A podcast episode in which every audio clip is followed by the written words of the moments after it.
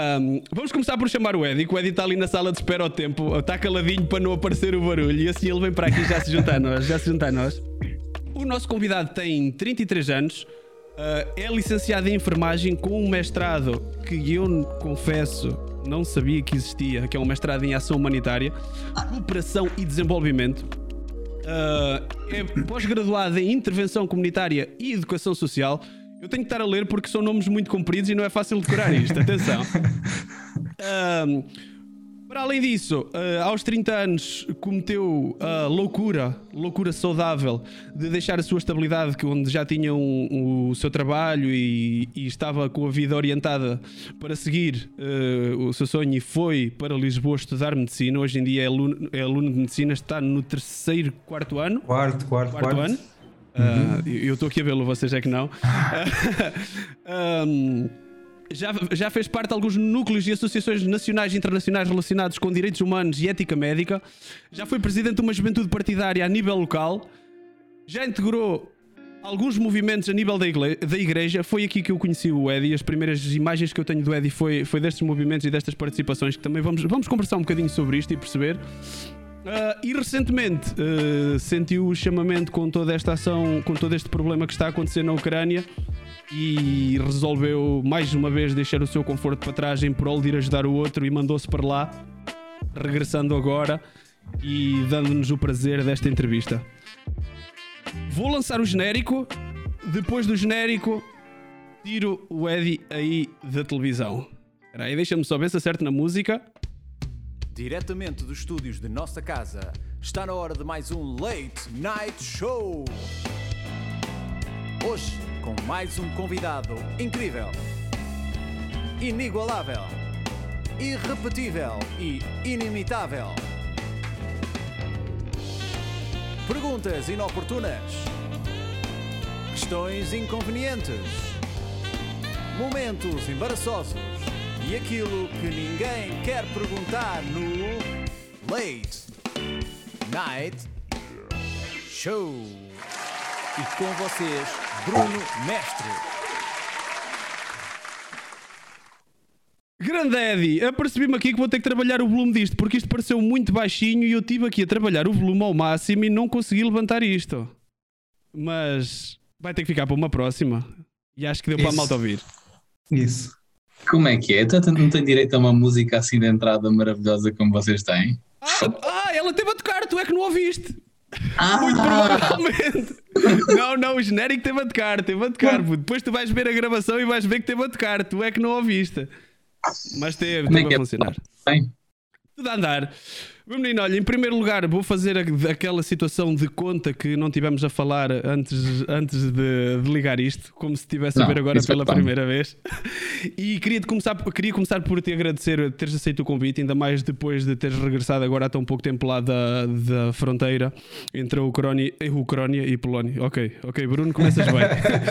entre a Ucrânia e a Polónia, deves estar estafado, já estiveste a contar que vieste porque tinhas aulas e tinha mesmo que ser e que estás, e, e que estás cansado e abris aqui este teu tempinho para nós. Opa, é, é um prazer da nossa parte ter-te aqui. Um, se quiseres dizer. Nada a agradecer. Se quiseres corrigir alguma coisa do que nós dissemos eh, até, até aqui, estás à vontade, é, é, é o teu momento. Se quiseres dizer umas palavrinhas, é, é o teu momento. Está tudo certo, eu só tenho, só tenho a agradecer primeiro o convite, depois dizer que também o vosso trabalho é incrível, a forma como vocês tentam fazer a comunicação e a informação chegar às pessoas mais jovens e, e não só, acredito que, que, os mais velhos também vão tendo essa curiosidade para espreitar e se tornar cada vez mais jovens, pá, e acho que não podia ser de outra maneira, tenho aqui dois amigos de infância, amigos que conhecemos noutros contextos, que vamos falar um bocadinho, é, é pá, e é sempre engraçado, é, esta é a minha primeira vez num talk show, ou digamos assim, num, num podcast, é, e, e, perder a virgindade aqui com vocês fica sempre interessante. Opa, fico, fico muito contente, é, é, é uma honra para nós ainda mais tendo em conta todo o contexto, fico muito contente. E se calhar, uh, não indo já ao, ao ponto quente, mas dando um bocado de contexto uh, de como é que isto. Uh, vou, se calhar vou começar por contar a história deste convite. Ah, nós falámos, não sei se tu estás recordado, no casamento do Bruno, nós falámos a primeira vez do, do podcast e eu disse: opa, eu gostava muito de te convidar, mas ainda não sei bem em que contexto. Um, Pá, surgiu, ficou no ar, uh, opa, e quem diria que, infelizmente, se calhar, que depois, felizmente, que, que estás cá, mas infelizmente o contexto, que passado 3 ou 4 meses, uh, sem nós termos controle nenhum da situação, viéssemos, viesse a, dar, a, aparecer este contexto tão, tão interessante para te convidar. Nós dissemos que serias um, um convidado extremamente interessante. Opa, mas vamos, vamos convidar o Eddie para falar de quê? A, a, ideia de tu teres tido a coragem de aos 30 anos, teres deixado a tua vida para, para ir para Lisboa, já seria um pretexto. Uh, já seria um pretexto interessante. Uh, Opa, mas se calhar estar uma hora a falar sobre isso, uh, ou, ou, a partir daí, apesar de tu teres uma história de vida muito interessante, é, era, era se calhar um bocado pesado ou monótono. E então, deixa só pôr um pouquinho de música aqui para a malta ouvir, porque senão isto fica, fica muito morto. Um, veio a sorte agora conciliar para te trazer aqui. Um, e eu, eu ia fazendo a introdução que estava a fazer no início começar por dizer que eu comecei, eh, apesar de não ter contacto contigo e de não falar muito contigo, eu comecei por saber quem era o Eddie, ou ter noção de quem era o Eddie, ou de saber que o Eddie existia, relacionado a situações de grupo de jovens, atividades de jovens, às quais tu estavas ligado há uma data de anos. isso começou na tua vida, começou muito cedo, certo? É, sim, eh, eu, eu entrei no grupo de jovens, provavelmente tinha 18 anos, eh, antes de entrar na universidade, perto dos 18 anos. Uh, e, e lembro-me que na altura estávamos a comentar aqui em off e acho que o Nuno partilha desta mesma opinião porque somos frutos da mesma geração e tu também Bruno.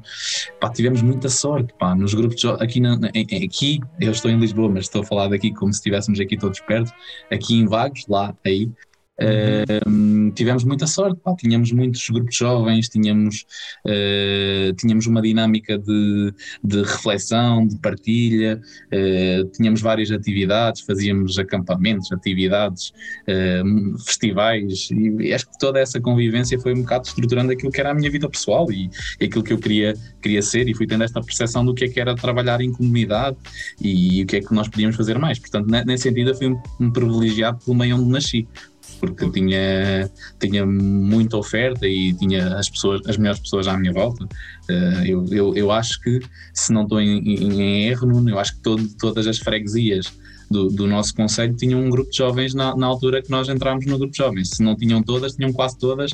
Se e, não tinham todas, tinham quase todas. Quase sim. todas. E, ou seja, até havia aquela competição. Eu, eu, não, eu não curtia a malta de Calvão. Não, não, Vocês... ok.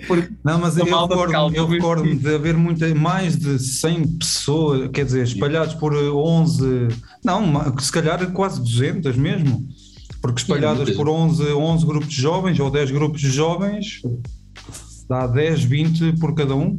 Até a Santa Portanto, Catarina, que nunca teve, nessa altura tinha. eu puxando aqui abraço à minha sardinha. Até nós não, que nunca fomos ter, nessa altura tivemos. O auge da nossa vida era o festival. Lembram-se do festival era, que nós íamos competir não, uns com os outros. E, e, mas Ponte de Vagos acho que nunca chegou a ter, porque foi, sempre foi muito forte ao nível dos escoteiros. E eu acho que nunca chegou a ter grupo de jovens. Corrija-me yeah. se, se estiver é, errado. Houve uma fase que o, que o Fernando Batista uh, uh, de, fez ali uh, um grupo de jovens com os salesianos, eu acho. Eu acho, eu acho. Ah, yeah, mas Ponte de Vagos, Ponte de Vagos sempre foi muito mais virada para, para, para o escotismo. Inclusive chegaram a ter durante muito tempo, se não era o maior, era tipo o segundo maior agrupamento de Aveiro o que para uma freguesia é tipo uma cena impressionante. Sempre a, a, comunidade sempre girou, sempre girou ali muito à volta. E eu diria que sendo um público uh, se calhar comum a um e a outro, uh, uma, não era uma competição direta, mas uma coisa acabava por tirar espaço à outra. E hum. tudo bem na mesma. E tudo bem na mesma. É, tudo bem na mesma. na mesma, claro. É. Mas, mas então. Foi, foi, diz, diz, diz. Acho desculpa. que fomos uns sortudos. Eu acho que fomos uns sortudos. A nossa, a, no, a nossa geração foi, foi uma, uma. Tivemos essa oportunidade de, de integrar uma juventude dinâmica, proativa, e acho que isso também estrutura a nossa maneira de ser e a forma como nós encaramos o mundo. Sem dúvida nenhuma, as nossas vivências na adolescência marcam a nossa vida e estruturam aquilo que é a nossa vida pessoal. Portanto, de, dessa forma, a forma como nós nos conhecemos, claro que numa primeira, numa primeira fase eu era, eu era hum, animado, numa fase posterior eu já era animador, uh, mas até nisso eu tive muita sorte. Tive sorte nas pessoas que, que foram meus mestres e depois que me, me foram passando ensinamentos e a forma e eu fui e sou um apaixonado pela juventude. Isso não há dúvida nenhuma. Enquanto quando na vida há pessoas descrentes na juventude, eu não tenho dúvida nenhuma que é eh, que a juventude que hoje estamos a, a celebrar e as pessoas com quais convivemos que têm têm, uh, estão na, na, sua adolescência neste momento vão ser o nosso futuro e se nós não, se nós não as educarmos ou não passarmos os nossos ensinamentos, de certeza, de certeza absoluta que quando nós formos mais velhinhos e tivermos hérnias e, e dores ciáticas, que o Nuno já as tem, por isso é que ele também pode, uh, não haverá quem cuide de nós. Portanto, eu sou um crente um crente nesse aspecto da, da humanidade, apesar disto que estamos a viver neste momento que nos faz duvidar o que é que é isto da humanidade, não é? o que é que está a faltar, o que é que é preciso para que as pessoas olhem mais para o outro, independentemente se estamos a falar de uma questão de religião, se independentemente se estamos a falar se a pessoa é, é judeu, se é, é muçulmano, é pá, o que quer que seja. Uh, estamos a falar do outro enquanto dimensão humana enquanto relação pessoal. E se nós não cuidamos do outro, uh, independentemente de, daquilo que é a sua orientação, a sua cor da pele, a sua maneira de estar na vida, estamos, estamos lixados. Acho que é um bocado por aí. E nós, eu, eu volto a dizer isto, eu fui um sortudo pela forma como a minha adolescência se construiu no meio de grupo de jovens, independentemente de tenha sido no meio da igreja ou não. É, é, é, engraçado porque eu não tinha essa ideia. Hum, eu achava que, hum, que já partia de ti essa parte da comunidade e que isso é que te tinha feito ir para esse tipo de atividades. E, e estou-me a perceber agora ao falar contigo que, que, foi um bocado isso é que te moldou e que o caminho foi um bocado inverso do que, eu, estava, do que eu estava a pensar. Uh, tu sentes que isso. Uh, influenciou a tua vida de tal maneira que esse espírito te acompanhou sempre até agora Uh, passando depois para a tua profissão, que acabaste por tornar enfermeiro, mais uma coisa para ajudar os outros, mais uma coisa em prol da comunidade. Continuaste, foste deixando a parte da, um, do grupo de jovens, mas mesmo assim tiveste numa, numa juventude partidária que de uma ou outra forma também tenta ajudar a comunidade. Uh, tu achas que, que este percurso foi influenciado por isso que começou tão cedo? Ou seja, achas que esse teu espírito de, de comunidade e de tentar ajudar te, te, acompanhou desde essa idade uh, até agora? Uh, achas que foi por isso, por essa tua formação? Há, há, uma coisa que eu não tenho dúvidas: as nossas experiências, sejam elas positivas ou negativas, moldam aquilo que nós somos no futuro. Portanto, claramente, tudo aquilo de menos bom que se passou na minha adolescência e tudo aquilo de melhor que se passou na minha adolescência molda, molda e define aquilo que eu sou. Se houve coisa, há duas maneiras de estar na vida: ou nós aceitamos uh, aquilo que nos acontece e uh, ultrapassamos isto e fazemos disso um ensinamento para os outros, ou nós resignamos-nos e passamos-nos a vida a queixar. Uh, e, e, e, eu optei por tudo aquilo que, que passei ou, ou, não passei na, na, minha adolescência, tentei transpor efetivamente para aquilo que era uma dimensão uh, comunitária. Ou seja, independentemente, e volto a dizer isto, porque agora com certeza as pessoas, as, as pessoas sabem que, talvez as pessoas de Vagos saibam, né? porque as pessoas em Vagos conhecem bem, mas a, a, a malta que provavelmente se está a conectar e que é da, desta altura em que eu estou na faculdade e que lá, mais uma vez eu volto a estar integrado em, em, em movimentos juvenis e estou e lido com jovens diariamente e sou apaixonado por este por este ensinamento que todos os dias recebo deles, estão só a questionar, então, mas que, que juventude partidária será esta? E eu vou deixar que as pessoas pesquisem, provavelmente não vão encontrar. Porque a mim não me interessa, efetivamente, a, a cor partidária, a religião da pessoa, interessa-me aquilo que a pessoa tem para dar. E se eu souber o meu espaço e o espaço da outra pessoa, e se com isso estiver tudo bem, está tudo bem. Uh, não me interessa, não me interessa, não, isso não, para mim não define nada, okay. não define a minha relação com uma pessoa. É, eu lembro-me perfeitamente de, de, quando nós chegamos ali na adolescência, havia muito aquela coisa do. Houve ali uma altura em que o Porto competia muito com, com o Benfica e havia aquela. A malta ficava doente no fim do campeonato e era uma guerra e uma pessoa não podia ser, não podia ser amiga do gajo do Benfica porque o gajo do Benfica depois. Eu lembro-me perfeitamente que as, as pessoas às vezes não sabiam separar. E eu tenho esta capacidade de, de saber separar aquilo que é. Um, aquilo que é a dimensão e as escolhas das pessoas. As pessoas fazem, fazem uma escolha de, do seu percurso de vida, fazem uma. Um, e eu só tenho que estar do lado dessa pessoa e querer trabalhar com essa pessoa respeitando aquilo que é a minha individualidade e respeitando aquilo que é a individualidade do outro, porque só assim eu consigo trabalhar num todo e viver em comunidade. Ok. De, deixa-me aqui, deixa-me aqui só fazer uma ponta. Está aqui um Ricardo MSL, Ricardo MSL a dizer a grande Eddie. Não sei se conheces, não conheces, mas pronto, fica. Se ele quiser dizer um nome por extenso, depois partilha-se. Mas eu, eu queria aproveitar. Pode ser, pode ser o Ricardo Lourenço. Ricardo Manuel Silva Lourenço.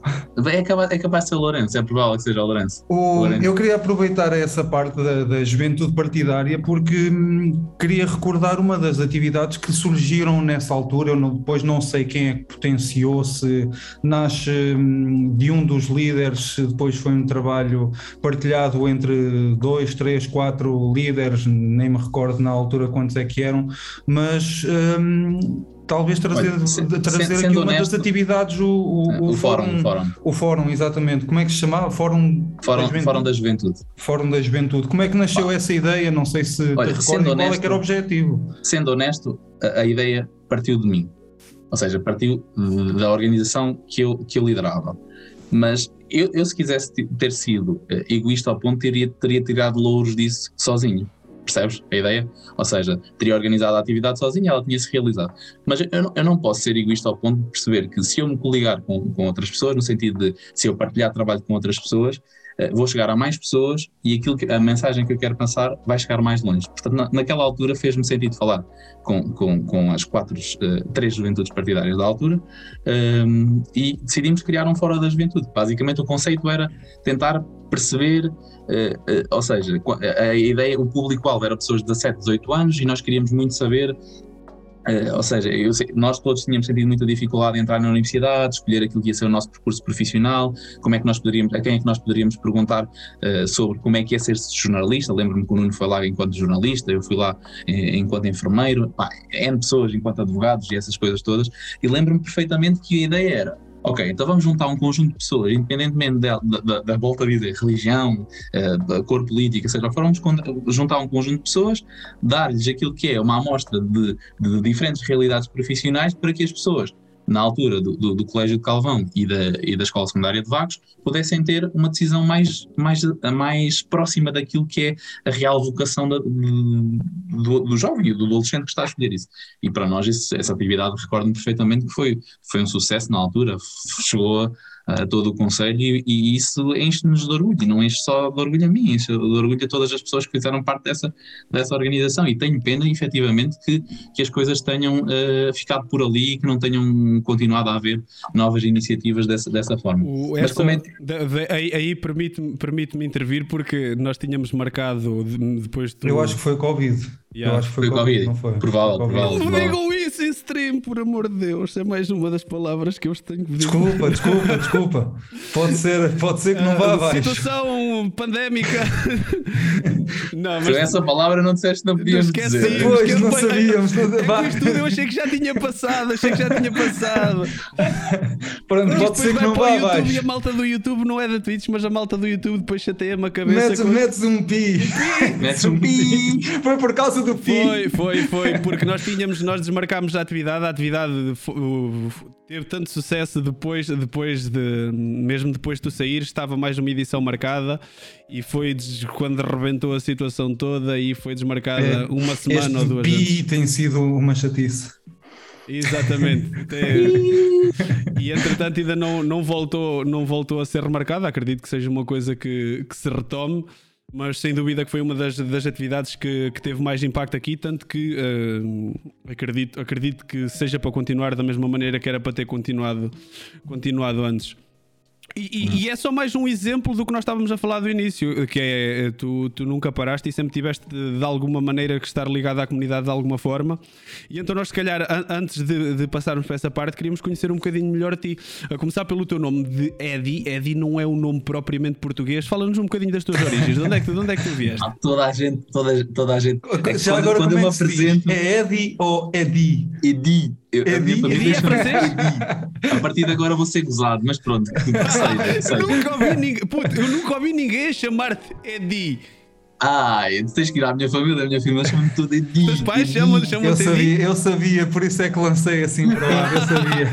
então esta foi armadilha, Nuno. Esta tu Je suis français quand même, je parle bien français. E o Edi fica okay, bem. Ok, ok, explica muita coisa. Não, mas é engraçado porque eh, até, até hoje, quando ainda hoje tivemos a apresentação na aula de psiquiatria e, eu, e o professor mal chamou o meu nome, a pergunta é então de onde é que é este nome? Porquê que este nome é um diminutivo? Eu já poupei todo esse trabalho de um dia ter um nome artístico porque já toda a gente pergunta o que é o Eddie, portanto. Não, é, basicamente, e a história é muito engraçada. Vou, vou partilhar isso se a minha mãe estiver a ver, que, que ela é, é maluca para ter seguido o link e estar aqui a ver.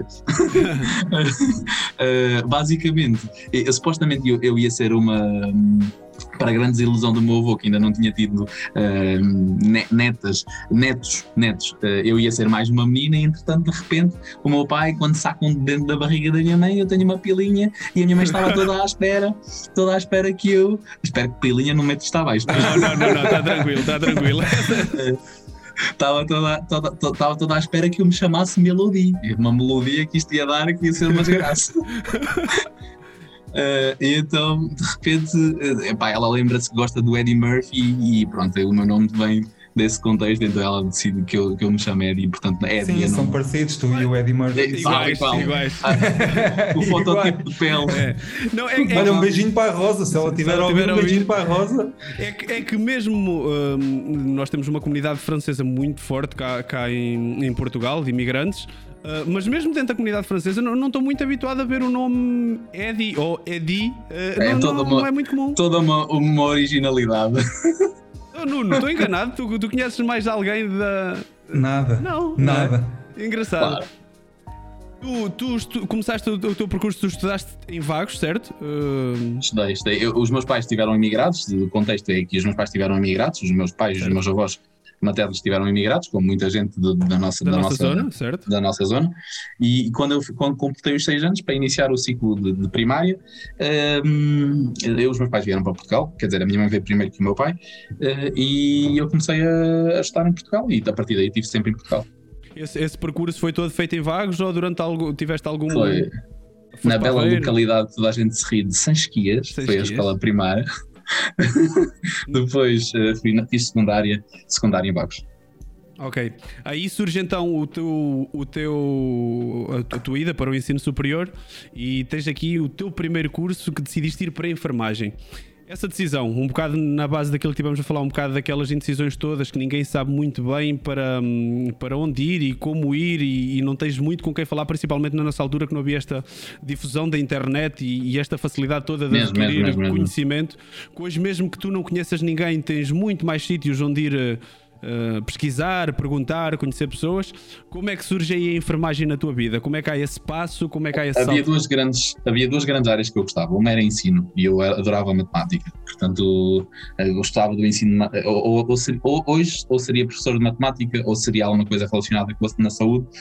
E na altura optei por, um, não sei, pela adrenalina, pelo, pelo, pelo estar e, e que, a, que, a, profissão de enfermagem é uma, uma profissão belíssima, na medida que estamos 24 horas sobre 24 24 horas com os doentes, a nossa capacidade de empatia e de estar ali é, é genial e é é impecável. Eu, eu, que se diga, eh, quando passámos para o passo seguinte, que eu não deixei uh, a enfermagem por qualquer mazela uh, ou qualquer vontade de, estimular o ego, foi mesmo porque, por uma decisão que depois podemos um bocado, um bocado falar mais à frente, mas eu tinha mesmo muito desejo em, em, em, ajudar o outro. E este ajudar o outro na área da saúde, para mim, acabava por ser interessante. E em, em enfermagem, dentro daquilo que estás a dizer, que efetivamente na nossa, na nossa altura não havia muito apoio uh, psicológico e emocional para as nossas tomadas de decisões, nós mandávamos uns tiros numas folhas de papel e se nos enganássemos problemas nossos, lembro-me que na primeira fase me enganei e nem fiquei colocado. E, pronto, e depois desde aí nunca mais desisti e trabalhei, tra, trabalhei largos anos enquanto enfermeiro, trabalhei sete anos enquanto enfermeiro, sete deles eh, enquanto enfermeiro no, no Hospital de Aveiro, no serviço de cirurgia, e, e, não me arrependo nada, tudo isso moldou a minha vida profissional e, e molda aquilo que eu sou hoje e torna-me mais capaz para a decisão que neste momento eu estou a atravessar, portanto, uh, nesse sentido, foi uma decisão mais no sentido daquilo que me fazia sentir realizado. E, Olha, e... tenho aqui uma pergunta no, no, no chat, deixa-me aproveitar, porque está aqui o Keos PT a perguntar de todas as áreas de enfermagem, qual é que te desafia, completa, chama mais a atenção? Olha, essa, essa, essa é fácil, porque eu, na mesma altura que entrei em medicina, eu entrei no doutoramento em cuidados paliativos. Uh, ou seja, eu na, na, altura. É uma área. Sim. Quem, quem, quem me conhece sabe que eu sempre tive uma sede de conhecimento. Eu sou um gajo inquieto. Gosto de saber, gosto de estar atualizado, gosto de beber conhecimento, gosto de transmitir conhecimento.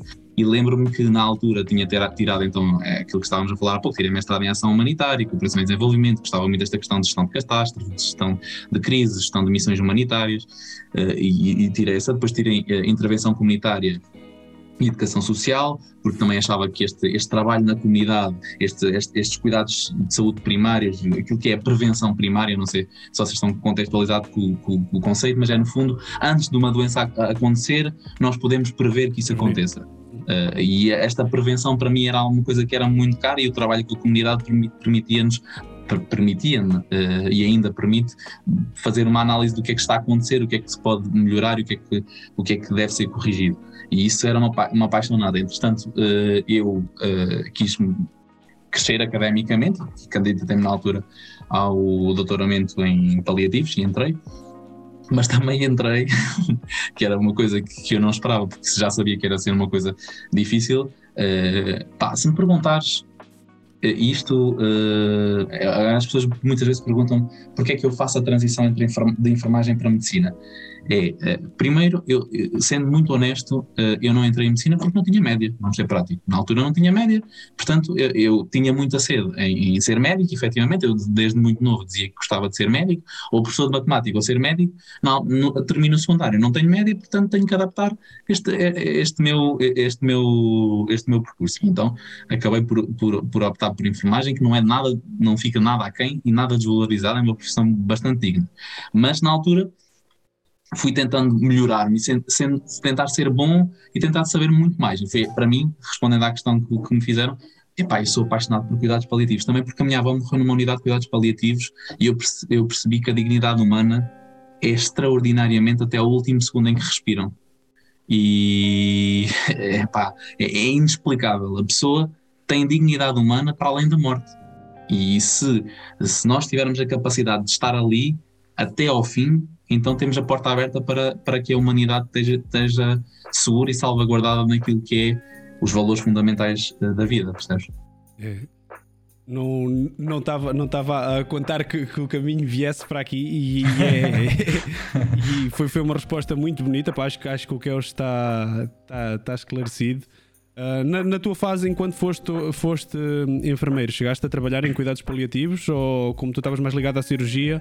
Ou não, ou não, não, não, não aconteceu? Nós, nós nos serviços, infelizmente, uh, os cuidados paliativos não são uma, uma área bem trabalhada em Portugal. Acredito que mais ano, menos ano, as coisas vão se, se resolver. Estamos em fases de, de crescimento da área, mas uh, ainda não há grandes desenvolvimentos.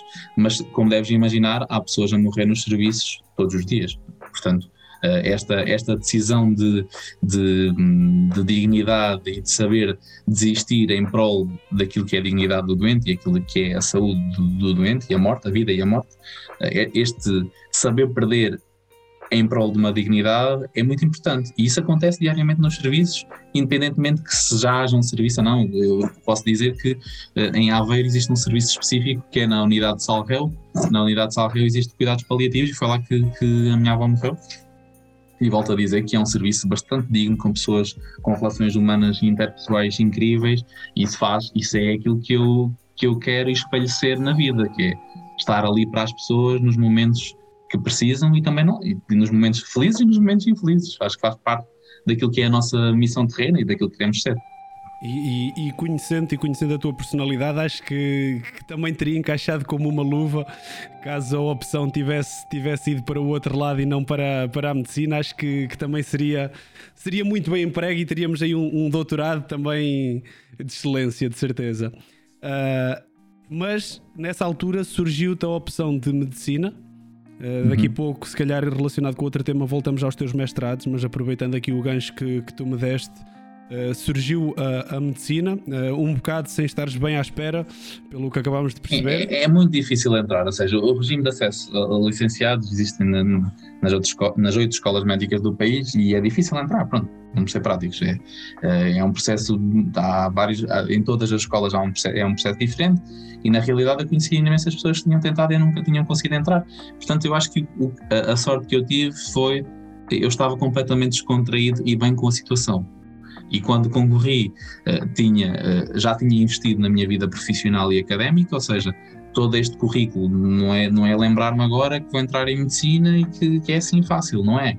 Uh, nós temos de ter um percurso profissional que é avaliado, temos de ter um percurso pessoal que é avaliado, temos de ter um envolvimento na comunidade, em voluntariado, que também é avaliado, temos que ter notas, temos que ter todo, todo este conjunto, era uma coisa que eu, efetivamente, sendo muito honesto, eu não imaginava conseguir. E na altura consigo, para mim, é, é, pensei, ok, eu, eu, acho que a tua introdução foi fantástica, que é, eu sou muito maluco, porque ninguém, no seu juízo perfeito, deixa uma vida com um salário minimamente jeitoso, porque eu trabalhava no público e no privado, com um carro, com uma casa, com conforto, vamos ao cinema, vamos jantar com amigos, não sei o quê, e eu larguei tudo. E com e, tempo, e, com tempo também é preciso. Com tempo, com tempo. É isso. Algum é, tempo, vá. E, e, não foi uma decisão fácil. Lembro-me que na altura, hum, apesar de ser um orgulho, é, esta entrada para muitas pessoas, as pessoas não medem uh, aquilo que nós vamos perder. Eu nunca mais, desde há quatro anos para cá, nunca mais soube que foi pegar num avião e ir viajar. Uh, desde há quatro anos para cá, eu não tenho um único dia de férias. Eu, eu durante o ano letivo, estou a estudar e durante as minhas férias letivas eu estou a trabalhar. Portanto, eh, é um sacrifício que as pessoas não conseguem se posicionar, mas que foi uma decisão minha. E eu acredito que esta decisão me vai tornar mais capaz e, e, e, e vai-me colocar ainda mais ao serviço das pessoas. E lá está, este paralelismo foi muito no sentido de: olha, uh, quais eram as minhas limitações enquanto enfermeira? Às vezes e eu vou ser muito honesto, às vezes estava lá, estava a ver um doente na comunidade, na, na, na junta de freguesia, e dizia: Olha, vai ver ali aquele doente, está assim isto. E às vezes eu via aquele doente e dizia assim: pá, claramente este doente tem isto, aquilo e aquilo outro. Mas eu, enquanto enfermeiro, posso prestar um cuidado, mas eu não posso prescrever. Ou seja, a minha ajuda é limitada. Eu sabia o que ia ser prescrito, por mera, por, por, porque, era, porque é vulgar. Atenção que o curso é muito difícil e o que é, as particularidades são muito exigentes e haveria coisas que eu de todo saberia se não tivesse estado a estudar neste momento. Mas hum, havia coisas que eram muito simples e eu não conseguia resolver. E tinha que às vezes reinventar-me em chamadas e pedir favores a pessoas que vissem aquilo para resolver aquele problema específico.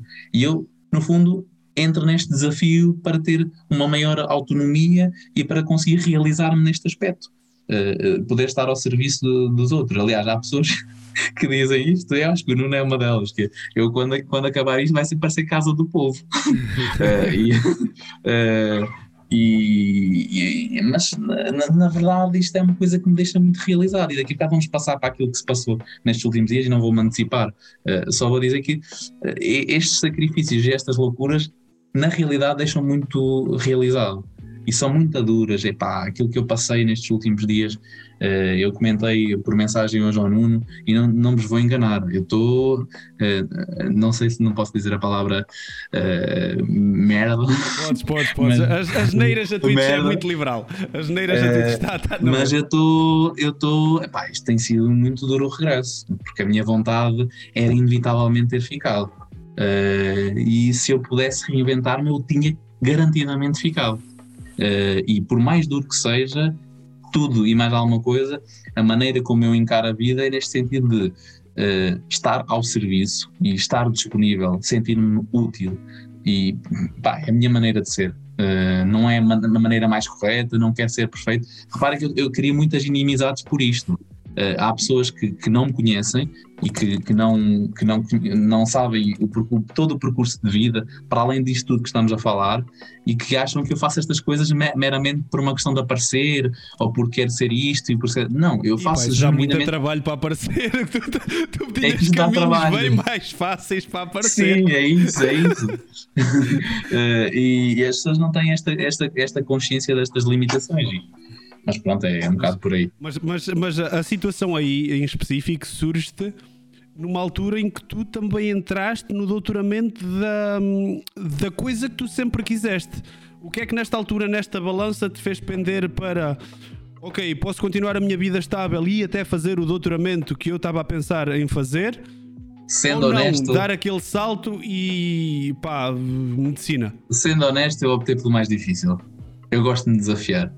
Uh, e então uh, eu optei pelo, pelo, caminho que seria uh, mais, mais, difícil, para, para, mais desafiante para me colocar à prova. Pá, estou aqui, olha, já estou no quarto ano, não tarda, está tá, tá a acabar. E eu devo fazer aqui um parênteses que eu até nisto sou abençoado, porque eu tenho conhecido miúdos, eu digo miúdos porque eles tratam bem, eu trato, eu trato, tento, tento tratar Tratam-te por você, tratam-te por não, não, não, não, A maior parte deles deve estar chocada, a maior parte deles deve estar chocada neste momento que eu nunca diga a idade.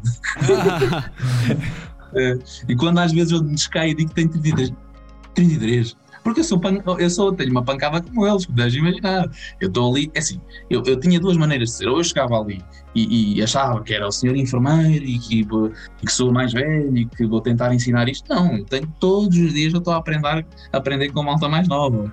E, e para mim, este, lá está, esta, esta paixão pela juventude, esta paixão pelo reinventar-se, esta paixão pelo, pela diferença do outro, eh, tudo isto. Uh, enriquece-me todos os dias e torna-me mais capaz, eu acho. E tenho que ter esta humildade para, para estar. E isto para dizer que eh, até nisto eu tenho conhecidas pessoas extraordinárias. Tudo isto que aconteceu eh, aconteceu na, na fronteira com a Ucrânia aconteceu porque eu, que eu trabalhei com pessoas de 20 anos. Percebes? Eu posso ter dado um input, mas o, o, os louros não são só meus. Os louros são todas as pessoas que trabalharam e articularam comigo neste trabalho. Portanto, pá, é, é a maneira de estar na vida, eu acho. Eu, eu percebo a tua visão e acabo até por, por, sentir, por sentir alguma empatia, porque eu. Não um nível como tu, eu não deixei o meu conforto, mas também, também estou a estudar ao mesmo tempo. Também sou, fui caloiro o ano passado também aos 30 anos, uh, temos, aí, temos aí esse paralelo, mas eu, eu acabou por não ser, não, não foi para medicina, claramente, até porque eu se vejo sangue a coisa não corre muito bem. uh, mas pronto, resolvi mandar-me também para a economia, por isso eu, eu percebo o que é que é uh, tu conseguires ver malta mais nova e aprender, e foi uma das razões de nós também termos criado aqui este projetinho na, na Twitch, também foi isso, porque hum, acho que a nossa geração e a mais velha ainda olha muito para a juventude com alguma descrença que hum, provavelmente vai ser a geração mais bem preparada que nós já alguma vez tivemos, porque a tecnologia, o, o, ensino pode não ser ideal, mas tudo evolui, uh, tudo evolui e as coisas. Uh, Dar-lhe essa descrença é o pior que nós podemos fazer um, porque eles, efetivamente, se, nós, se as gerações estão todas mais envelhecidas e nós ainda somos uma geração de futuro, a geração deles ainda vai ser mais de futuro. Uh, porque, porque tudo isto evolui a uma velocidade absurda e então uh, acho que tirar créditos a esta geração mais nova é. é, é, é pá, não podemos, não, é pá, não podemos. E isso mesmo, mesmo, mesmo que esta juventude tivesse estragada, te, nós temos que consertar. Não é? Pelo menos tentar. Mesmo que, mesmo que, que fosse verdade, nós temos que consertar. E que não é verdade, não é verdade. Há valor, há valor individual, há valor anónimo por aqui espalhado. E nós temos de estar atentos e trabalhar nisto, aquilo que é o nosso futuro.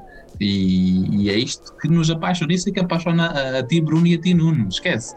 Nós temos nesse, nesse aspecto, lá está, e volto a dizer que fomos uns sortudos pelo meio onde nascemos. Uh, uh, acho que este meio onde nascemos que, que investe na juventude, uh, talvez haja neste momento algum declínio e algum desinvestimento, mas eu acho que, que isso marca as nossas vidas. Mas, mas é, é, aí, é aí que se calhar parte também um bocado a proatividade e a parte do, dos incentivos e da, da iniciativa individual. E, e, acho que nisso nós, nós estamos, uh, estamos à vontade para falar porque qualquer um de nós teve as suas iniciativas, teve a, o seu contributo e, e hum, queria começar, já que, que estás em, uh, em medicina e estávamos a falar deste assunto, de perceber um bocadinho como é que têm sido estes 3, 4 anos para ti, desde que foste para aí. A tua vida mudou radicalmente e faz-nos assim um resuminho muito breve. Já percebemos que o teu ano uh, é dividido entre aulas e quando não estás em aulas estás a trabalhar. Uh, como é que foi essa mudança e como é que tem sido essa experiência? Epá, uh, basicamente é, é, é, é, um investimento terrível, na medida que, eu digo-te uma coisa, eu, eu, eu, acho extraordinária a capacidade que miúdos de 18 anos entrem, que entrem num curso em que a exigência do curso é completamente castradora. E, e nós passamos, e o Nuno sabe que, que faz parte do, do, núcleo de amigos mais chegados, chega ali àquela altura de exames, eu apago-me completamente, eu apago a minha vida social, isto é péssimo na medida que nós vamos, nós temos que ter, ter, ter uma boa rede de suporte para nos amparar nos momentos mais difíceis e, e é, o curso é difícil, ponto final. Uh, mas também nos traz muita, muita, muita compensação na medida que, à medida que os anos vão passando, nós vamos ver, pá, aquilo que aprendemos, que era, que era aquele pormenor do pormenor, afinal tem uma, uma aplicabilidade na prática clínica e afinal eu começo a saber como fazer as coisas e eu começo a ter, agora que nos anos, nos anos clínicos nós começamos a ter estágios, pá, então aí eu começo a ficar apaixonado e perceber que isto é de facto uma, uma coisa que eu, que, eu, que eu sonhava e que ansiava. Uh, esta questão do, do ser detetive e tentar investigar aquilo que uma pessoa pode ter, tentar arranjar uma solução, tudo isto tem uma, uma, uma dimensão bastante interessante, mas toda esta dimensão requer muito trabalho.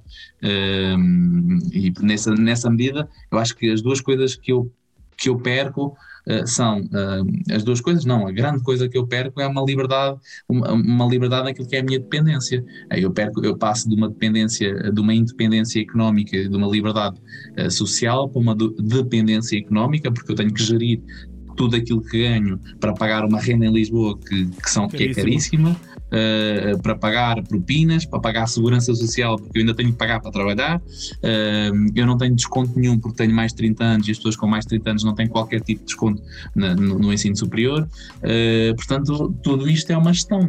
E às vezes eu preferia ter só a cabeça no estudo, mas tenho que ter a cabeça naquilo que é o trabalho, naquilo que é a dependência, daquilo que é o poder continuar isto. Mas também, também posso dizer uma coisa que é um, se numa primeira fase eu tinha um bom pé de meia, agora também posso dizer que tenho uma boa família, porque se eu, ali nos meses de entre março e junho, quando a, quando a corda aperta, uh, eu tenho a, a, a felicidade e a, e a, facilidade de ter ali um pai e uma mãe que dizem assim: Ok, então vamos lá. E não seria qualquer pai que, que, que, teria a sustentar as loucuras de um filho aos 30 anos.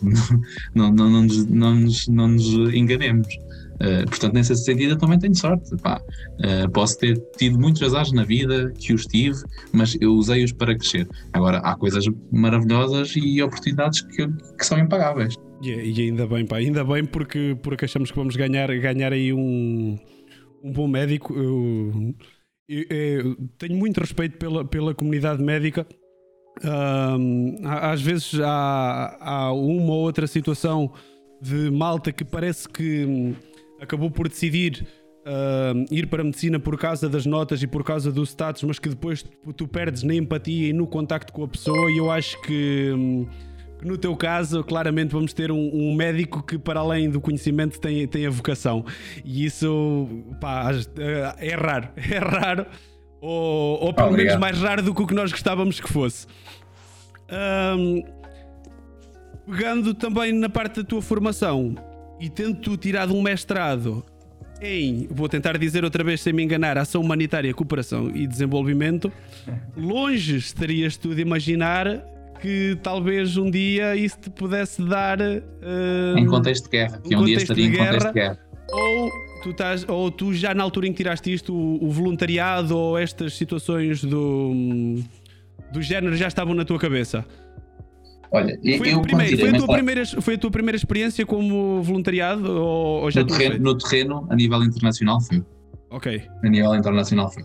Na altura, e o Nuno recorda-se, na altura que eu tirei o mestrado, eu claramente queria ir em missão e tive propostas para ir em missão para, para, para os países FALOP uh, durante um ano. Uh, mas na altura descobri que tinha um problema de saúde, um problema que, que hoje é, é facilmente controlável e tratável, que chama-se colite ulcerosa, mas eu era dependente de medicação e na altura não estava controlável e como deves imaginar, ir para, para, para países que, cuja o, as condições de, de saúde e, e, e, o desenvolvimento não é, é, é, são, são poucas, uh, não, teria, não, tenho, não teria grande margem de manobra e, e, e, quando nós partimos em missão nós temos, temos de ter uma consciência, nós temos de ter a capacidade de ser essa ajuda e se eu, se eu não cuidar de mim eu não vou ter capacidade de ajudar o outro. Portanto, uh, digamos que quando tirei esse mestrado, tirei no, no sentido de, de querer partir em missão, querer ajudar o outro, mas a vida também com este problema de saúde trouxe-me uma coisa e ensinou-me uma coisa espetacular, que é nós conseguimos uh, com estes problemas perceber que a nossa missão começa dentro de casa e eu tenho que começar dentro de casa, com a minha família, com os meus amigos, na minha comunidade, na minha freguesia. E eu fui fazendo todos estes projetos que nós fomos falando até aqui, uh, dos jovens, eu fui provando a mim próprio e à comunidade e aos outros que é possível fazer-se missão muito perto. E uh, eu acho que a, a, a vida, a, a, vida foi muito simpática comigo com esta oportunidade que me deu muito recentemente, porque uh, mostrou-me que é preciso saber esperar e, e eu, se calhar, muitas vezes uh, não tive. Uh, a minha reação foi de revolta e de não perceber porque é que aquilo me tinha acontecido e eu não tinha usufruído uh, daquilo que foi uma dedicação de dois anos, porque o mestrado foi de dois anos, dois anos com a apresentação de tese, e hoje, com a experiência que eu tive na passada semana, claramente isto tornou-me capaz e tornou e deu fez com que esta experiência fosse útil àqueles que estão a atravessar a fronteira neste momento. É uma, é uma daquelas situações em que temos de estar preparados porque quando, quando surge, tu, tu não tens tempo de te preparar, é, tu tens de estar preparado para quando surge a oportunidade e felizmente tu, apesar de teres estes anos de espera e da coisa não ter surgido, quando surgiu tu estavas preparado. Eu lembro-me de estar Sim. com o Nuno a, a jantar uh, sushi, a conversa de agora há bocado, e estávamos a falar de ti e aconteceu a, a bonita coincidência de Deu sem termos nada marcado, tu apareceste. Exatamente. Eu acho que ele estava a ouvir atrás, é atrás de um poste é. assim. Opa! Estão a falar de mim. Estou aqui, estou aqui. Não, mas foi, foi impressionante e é daquelas coincidências que, que parece que ah, a vida traz coisas boas, é, meu. Eu mas, cada vez mais. Parece mesmo que estás querido, tra... estás a ver? Porque yeah. não tens noção, foi. Uh, Nuno, corrijo-me, 5 minutos depois de nós estarmos a falar, opa, o Eddie, o Eddie, o Eddie. Man, e tu entraste pela porta, foi assim uma cena absurda. E nós até te dissemos, e... nós estávamos a falar de ti, como é, como é que tu apareces aqui? Yeah. Nuno, já, tinha, já, tinha, já tinha começado a guerra nessa altura? Já tinha, já tinha, tinha instalado exatamente há dois ou três um, dias. dois, três dias, eh, mas eu acho que nós ainda não sabíamos que tu ias. Nem ele não. sabia. Tu tinhas, olha, estou a pensar eu, eu não sabia que ia, mas eu no dia que rebentou a guerra sabia que queria fazer alguma coisa, mas queria fazer uma coisa com, com pés e cabeça. E, e não me perguntes como, e volto a dizer isto: a vida colocou-me as oportunidades todas na frente, as pessoas certas a trabalhar, a oportunidade certa Bah, e tudo aconteceu e fluiu com a maior naturalidade. Agora, é duro. É pá, é muito duro. Se calhar, se calhar começamos aí por falar dessa experiência quando nós te encontramos. Uh, se, se, bem me lembro, uh, tudo culminou ou tudo começou assim, mais a sério, numa quarta-feira e o nosso jantar foi no sábado. E quando te encontramos, tu estavas a dizer: opá, Estou uh, a pensar em ir, estou a pensar em fazer alguma coisa, não sei o quê. Como é que se estruturou aí eh, tudo? Conta-nos essa situação, desde o estou a pensar fazer alguma coisa até ok, vou e teres tudo preparado para ir. O que, o que é que te aconteceu então, aí nessa, nesses dias? A coincidência das coincidências é que eu faço parte de um projeto chamado Feira Solidária na, na faculdade. E uh, nesse, esse projeto uh, todos os anos se dedica a causas humanitárias. Eu fui convidado a ser coordenador geral, juntamente com a Maria e com uma equipa de mais seis pessoas. Pá, e começámos, começámos a trabalhar e decidimos que este ano íamos apoiar a Entre Mundos, que a Entre Mundos é uma associação que, que, que trabalha de, algum, de, de, de, alguns anos para cá ao acolhimento de refugiados e tem uma particularidade que nos apaixonou, é que para além de os acolher, insere-os na sociedade, dando-lhes casa e trabalho. E para nós fazia todo o sentido. Eles tinham acabado de receber há muito pouco tempo uma família de Cabul, e nós pensámos, pá, tem que ser, vamos falar com Entre Mundos, vamos falar com a Dulcínia, vamos tentar conhecer o projeto deles vamos associar deles, vamos ganhar fundos, angariar fundos para, para poder ajudar. E nisto rebenta a guerra. E quando rebenta a guerra, como devem imaginar, as instituições que trabalham com refugiados vêm-se abraços de resolver este problema humanitário. Então surge esta oportunidade de, ok, como é que vamos, vamos ajudar? E surge a primeira ideia, a primeira ideia não era ir para o terreno, a primeira ideia era angariar material para levar para, para levar para outro terreno. Okay. E quando nós, quando nós começámos a perceber, então, mas vamos angariar o quê? Comida, roupa, uh, e que nós começámos a fazer os primeiros contactos no terreno, percebemos que aquilo que fazia falta era material médico. Então começámos a dizer, mas vamos estruturar, vamos fazer aqui uma coisa decente.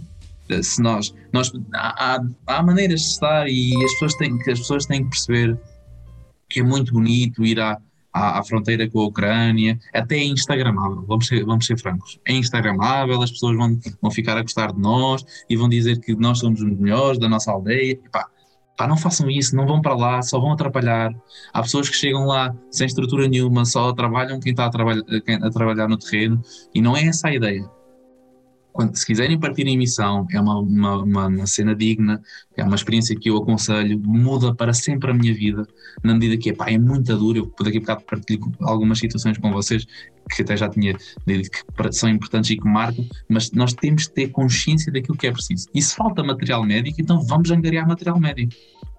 E, se, onde é que ele é preciso? Então vamos levá-lo onde ele é preciso e, e levá-lo onde ele, ele, ele, é preciso recorria, uh, requeria riscos também. Porque trabalhar em contexto de guerra não é fácil. Então começamos a angariar trabalhos, depois somos convidados pela Entre Mundos a integrar uma missão humanitária que vai levar esse material ao terreno, e mais que isso, uh, houve donativos de, de, para, uh, para autocarros. Então, peraí, nós então pensámos assim: então, há autocarro, há material, o material vai nos autocarros, e os autocarros trazem pessoas. Então esses foram os, os, os três pontos. É, angariar material médico, foi angariado, angariámos, só para terem noção, 4 toneladas de material médico. Uh, que foram uh, em duas carrinhas e dois, e dois, uh, dois autocarros. depois disso, partimos uma, trabalhámos uma, uma, equipa de voluntários que foram para o terreno e a ideia do, do, do, dos voluntários era prestar apoio médico e prestar apoio logístico. E este apoio logístico era para quando os autocarros chegassem, as pessoas já tivéssemos pessoas referenciadas para que essas pessoas pudessem ser repatriadas em Portugal. E neste sentido, o trabalho tinha três frentes: a angariação de fundos, o trabalho no terreno e, e, e o repatriar pessoas. E tudo isto é uma gestão que começa no dia em que a guerra começa. E há, há esta inquietude, esta vontade de fazer, fazer mais, mas tudo tem que ser estruturado ao milímetro. Eu desde e, e extremamente guerra... rápido, o que normalmente dificulta mais as coisas. Muito é? rápido. Apesar muito rápido. De, de já se ter a ideia de que estava ali qualquer coisa que podia acontecer, uh, vamos ser honestos que até à última toda a gente tinha um bocado a esperança de que não acontecesse. Uh, então, Sim, quando vimos é... aquilo a acontecer, toda essa organização e tudo Olha, isto nós fomos, que nós fomos com o plano A, fomos com o plano A, com o plano B, com o plano C. Chegámos lá, tivemos que fazer um plano D.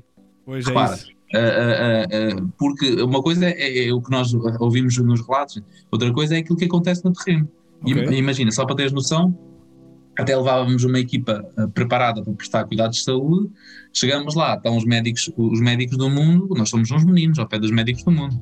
Portanto, aquilo que eu fiz de, de cuidados de saúde foi uh, 10% do, do, resto. Eu descarreguei caminhões de material, eu, eu servi sopa, eu dei chá, eu dei, eu dei mantas, eu recebi crianças no colo, eu fiz tudo e mais alguma coisa. E esta humildade de chegar lá e reinventar o nosso plano, é, isso é que é ser uh, isso é que é ser humanitário, ou seja, o que é estar ao serviço, é adaptar aquilo que é o nosso trabalho às necessidades do terreno. E aquilo que se passa lá, epá, eu, eu digo-vos uma coisa, eu, eu, eu lembro-me perfeitamente, eu, eu, digo isto a rir, mas uh, isto é assustador nós fomos pelo caminho todo a fazer team building, a tentar preparar a equipa para aquilo que íamos ver.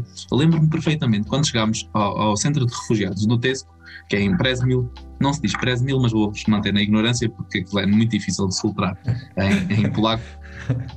Uh, e uh, quando nós chegamos lá, eu lembro-me de ter olhado para, para, para os dois colegas da, da universidade que iam comigo e disse assim: chegámos é que chegámos literalmente, cheirava a gente. Havia crianças a chorar, havia mulheres desesperadas a gritar, havia idosos exaustos, exaustos deitados no chão, havia pessoas amontoadas. E eu pensei assim: mas o que é isto em, século, em pleno século XXI? O que é isto? Depois, o primeiro impacto, e é uma das imagens que eu vos desafio a ir ver nas, na, nas minhas redes sociais, não para me seguirem ou para me terem gostos ou o que quer que seja, aquela imagem sem dúvida marca a nossa chegada.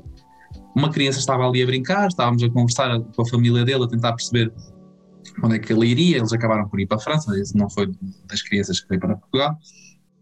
E enquanto a, presidente da Associação Entre Mundos falava com a, com a mãe e com a avó da, daquela criança, o chegou-se a nós e começou a brincar, nós não percebíamos nada, nada do que ele estava a dizer, mas uh, os gestos em si eram muito, muito característicos, percebi muito bem o que ele queria dizer. De repente, saca-se do, do, do, caderninho dele, dos lápis dele e mostra-me um desenho. Vocês sabem o que, é que era o desenho? Era um carro blindado. Eu, eu pensei, de que idade? De que idade é, pá, tinhas 3, 4 anos. 3, 4 anos. Pesado, eu pensei, pesado. Como, como, é que, o que é que aquela criança, como é que aquela criança fica marcada? E depois dá-te um abraço e está com um sorriso rasgado, tu estás ali, está-te a agradecer que estás ali e desenhou-te um carro blindado. E eu penso, pá, isto não é normal. Nesse mesmo dia, nós fomos a médica, fica a 10, 10 km do centro de, de, de refugiados, e médica é mesmo a porta de entrada é a maior porta de entrada da Europa neste momento. Edi, Edi desculpa, antes só de continuares, deixa-me só fazer-te uma pergunta, porque há uma entrevista que vai sair na edição de amanhã. Um, que nós também entrevistámos um, um, voluntário que foi, que foi à fronteira com a Ucrânia para, para trazer gente, gente para Portugal e ele dizia que felizmente ele, ele foi dos primeiros portugueses a chegar lá. Um, portanto, ele ainda não sentia propriamente o que é que era isto de fugir da guerra. Já sentia um bocado, mas o que ele disse, há uma frase que, ele disse e que me marcou que foi: ele viu que havia um, oferta suficiente para cuidar de da, quanti, da quantidade de pessoas que estava a sair. Tinha lá a Unicef, tinha lá. Ah, isso mudou tudo outras... na semana passada. Pois, era exatamente isso que eu tinha a perguntar. Mudou, é, tudo, mudou tudo na semana passada. Chegas agora mais recentemente, não Sim. há mãos a medir. Não, não, não há, não há. Isso é. Não, não, não há, as coisas não estão controladas na fronteira, ponto final. As pessoas estão a passar aos milhares, às centenas de milhares. Aquilo é uma coisa assustadora. E aquilo é uma porta, aquilo é um portão, um portão como as nossas casas onde, onde entramos com o carro, e minuto a minuto estão a entrar constantemente pessoas que vêm a chorar desesperadas que quando pisam solo polaco ficam com um alívio tremendo. São pessoas que deixaram tudo. Quando começam, quando os, os ataques começam a ser mais a, a, a, oeste, ou seja, mais na zona, muito mais perto de Lviv, aquela zona que fica a 40 km de Lviv, começa a ser uma fuga, uma fuga louca. Pá, e nós víamos situações de pessoas chegarem ali, uh, o encontro com famílias que já tinham conseguido passar, uh, a gratidão uh, que as pessoas tinham de estar ali. Tu não tens mãos a medir, tu tens, tu tens que estar atento, tens que estar a ver, tens que estar. tens que estar. tu não dormes, nós dormimos, dorme-se pouco, come-se pouco, uh, respira-se pouco, mas todo o gesto que tu fazes, uh, desde que genuíno, faz a diferença na vida daquelas pessoas. Aquelas pessoas deixaram tudo para trás, andaram dias, há pessoas que andaram três dias a pé, com filhos ao colo, com uma outra mala, uh, uma, uma malinha, um troleizinho, e com ainda a, empurrar uma cadeira de rodas do idoso qualquer que lá estava em casa. São no, na quinta-feira, chegou-nos o relato de, da morte de 147 crianças num centro de hockey. Morreram com frio, estavam 9 graus negativos. Percebes? E uma das imagens que eu partilhei nas minhas redes sociais um, foi, foi, foi-me tirada. Epá, e, eu até hoje, eu, naquela imagem eu coloquei um filtrozinho para que não, não, não se percebesse, para que as pessoas, para que a minha família e os meus amigos não ficassem preocupados, mas naquela imagem eu estava a chorar. E estava a chorar porque simplesmente a forma como te entregam uma criança na mão para a tua, para a tua calares, calares a dor da mãe, calares a dor do filho uh, e, e, e gerir aquela situação enquanto eles tentam reinventar para saber, saber para onde é que a vida deles vai seguir, naquela situação foi para Portugal, para, para, para o Algarve, aquela família em específico daquela criança que eu estou ao colo. Um, no Algarve neste momento, chegaram ontem Hum, é, toda aquela, aquela aquele gesto é pesado. Tu dás por ti a pensar, mas mas quem sou eu para queixar-me das minhas sapatilhas? Mas quem sou eu para, para, para, para desvalorizar o que quer que seja? Se quando eu tenho casa, trabalho, uh, amigos, pá, é, é indescritível. Eu, eu não consigo dizer-vos, eu neste momento, eu tive um claro convite para, para lá ficar numa coordenação de uma equipa portuguesa. Falta-me o, o, o, vinho, uh, Nuno, agora. Uh, e, uh, e eu, Nós podemos eu, entreter aqui um bocadinho se tu quiseres ir lá buscar, estás à vontade. Não, não, não, deixa é, é, a parte, é a parte inveja, boa da Twitch. É inveja. e então eu lembro-me de pensar: eu quero ficar, eu quero mesmo muito ficar. E o meu coração ficou lá, porque lá eu era preciso. Lá aquilo é preciso. Neste momento, o que falta em médica e o que falta em Presmil, médica à fronteira, Presmil, centro de refugiados, falta coordenação. Falta alguém, desculpem-me a, expressão, mas isto também é para malta jovem, falta alguém que tenha tomates para assumir o que está a passar. E perceber que aquilo não são um conjunto de pessoas que vão para lá encher o ego e aparecer na televisão, porque até vos digo, epá, é giro nós darmos uma entrevista para a televisão, é. Mas depois atrapalha. A malta fica ali a, a, a filmar o que estamos a fazer e o trabalho é de. Epá, eu adoro, conheci jornalistas incríveis. Atenção, conheci jornalistas incríveis. Mas não é para, lá, para isso que nós vamos. Não vamos para lá para dizer que a nossa instituição é boa, melhor que a outra. Não. Ou tu assumes que o trabalho com os outros é muito mais potenciado e fazes um trabalho humanitário, ou não vais lá fazer nada. E, e pá, eu acho que a grande lição que nós levamos ali é a capacidade de, de reinventar.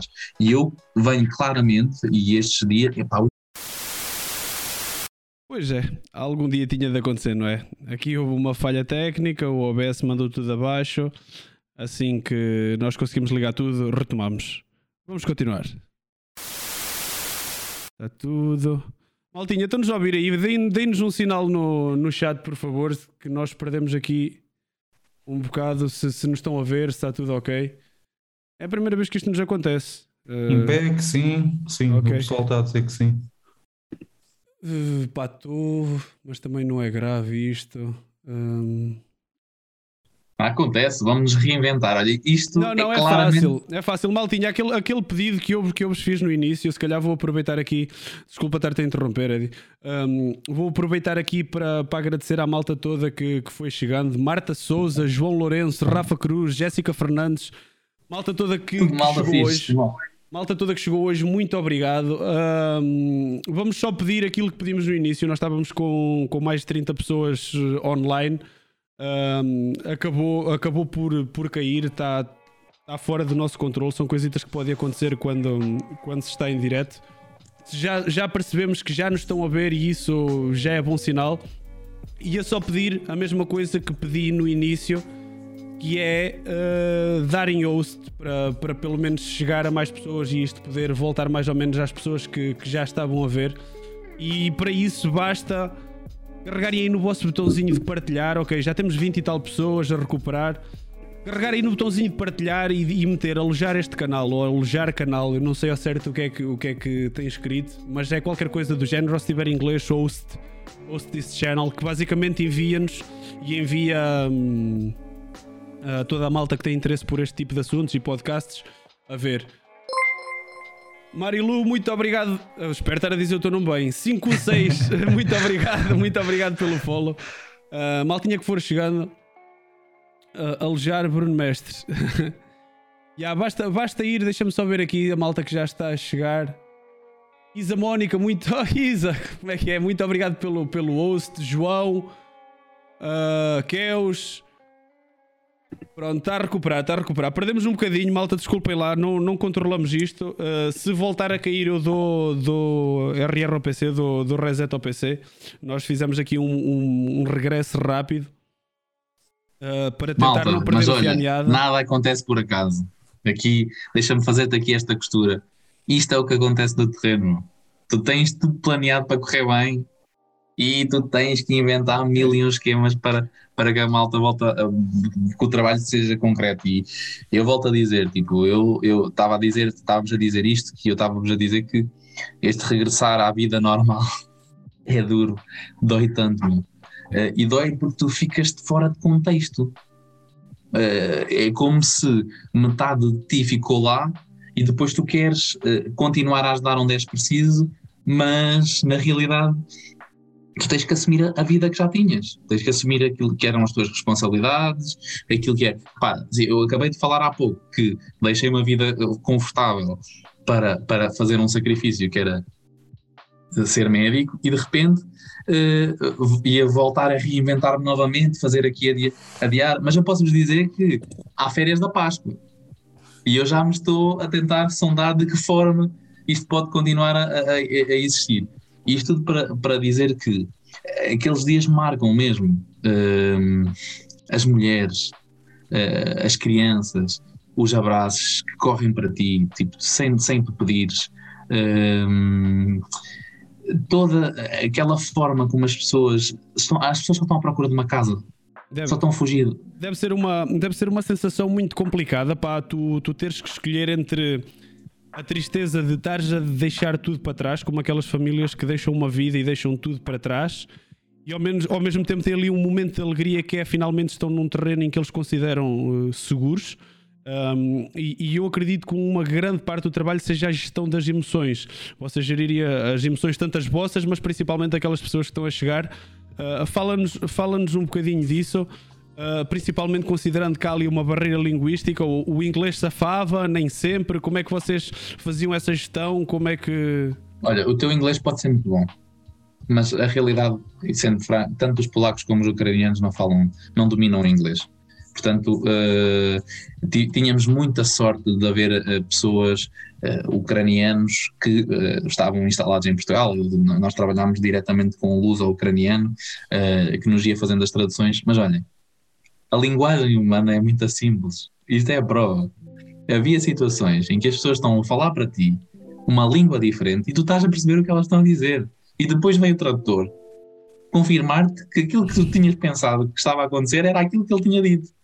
E, e, e, e tu pensas assim, pá, isto é o olhar, é a intensidade. Olha, a imagem que me fica marcada foi de um senhor idoso que ele, ele estava a apontar para as pernas e a dizer que estava cansado e que lhe doía e que mostrou uh, uh, as pernas inchadas. Uh, ele estava a explicar claramente que tinha andado vários dias para chegar ali, que tinha deixado uma vida confortável, começou a chorar, começou-me a abraçar.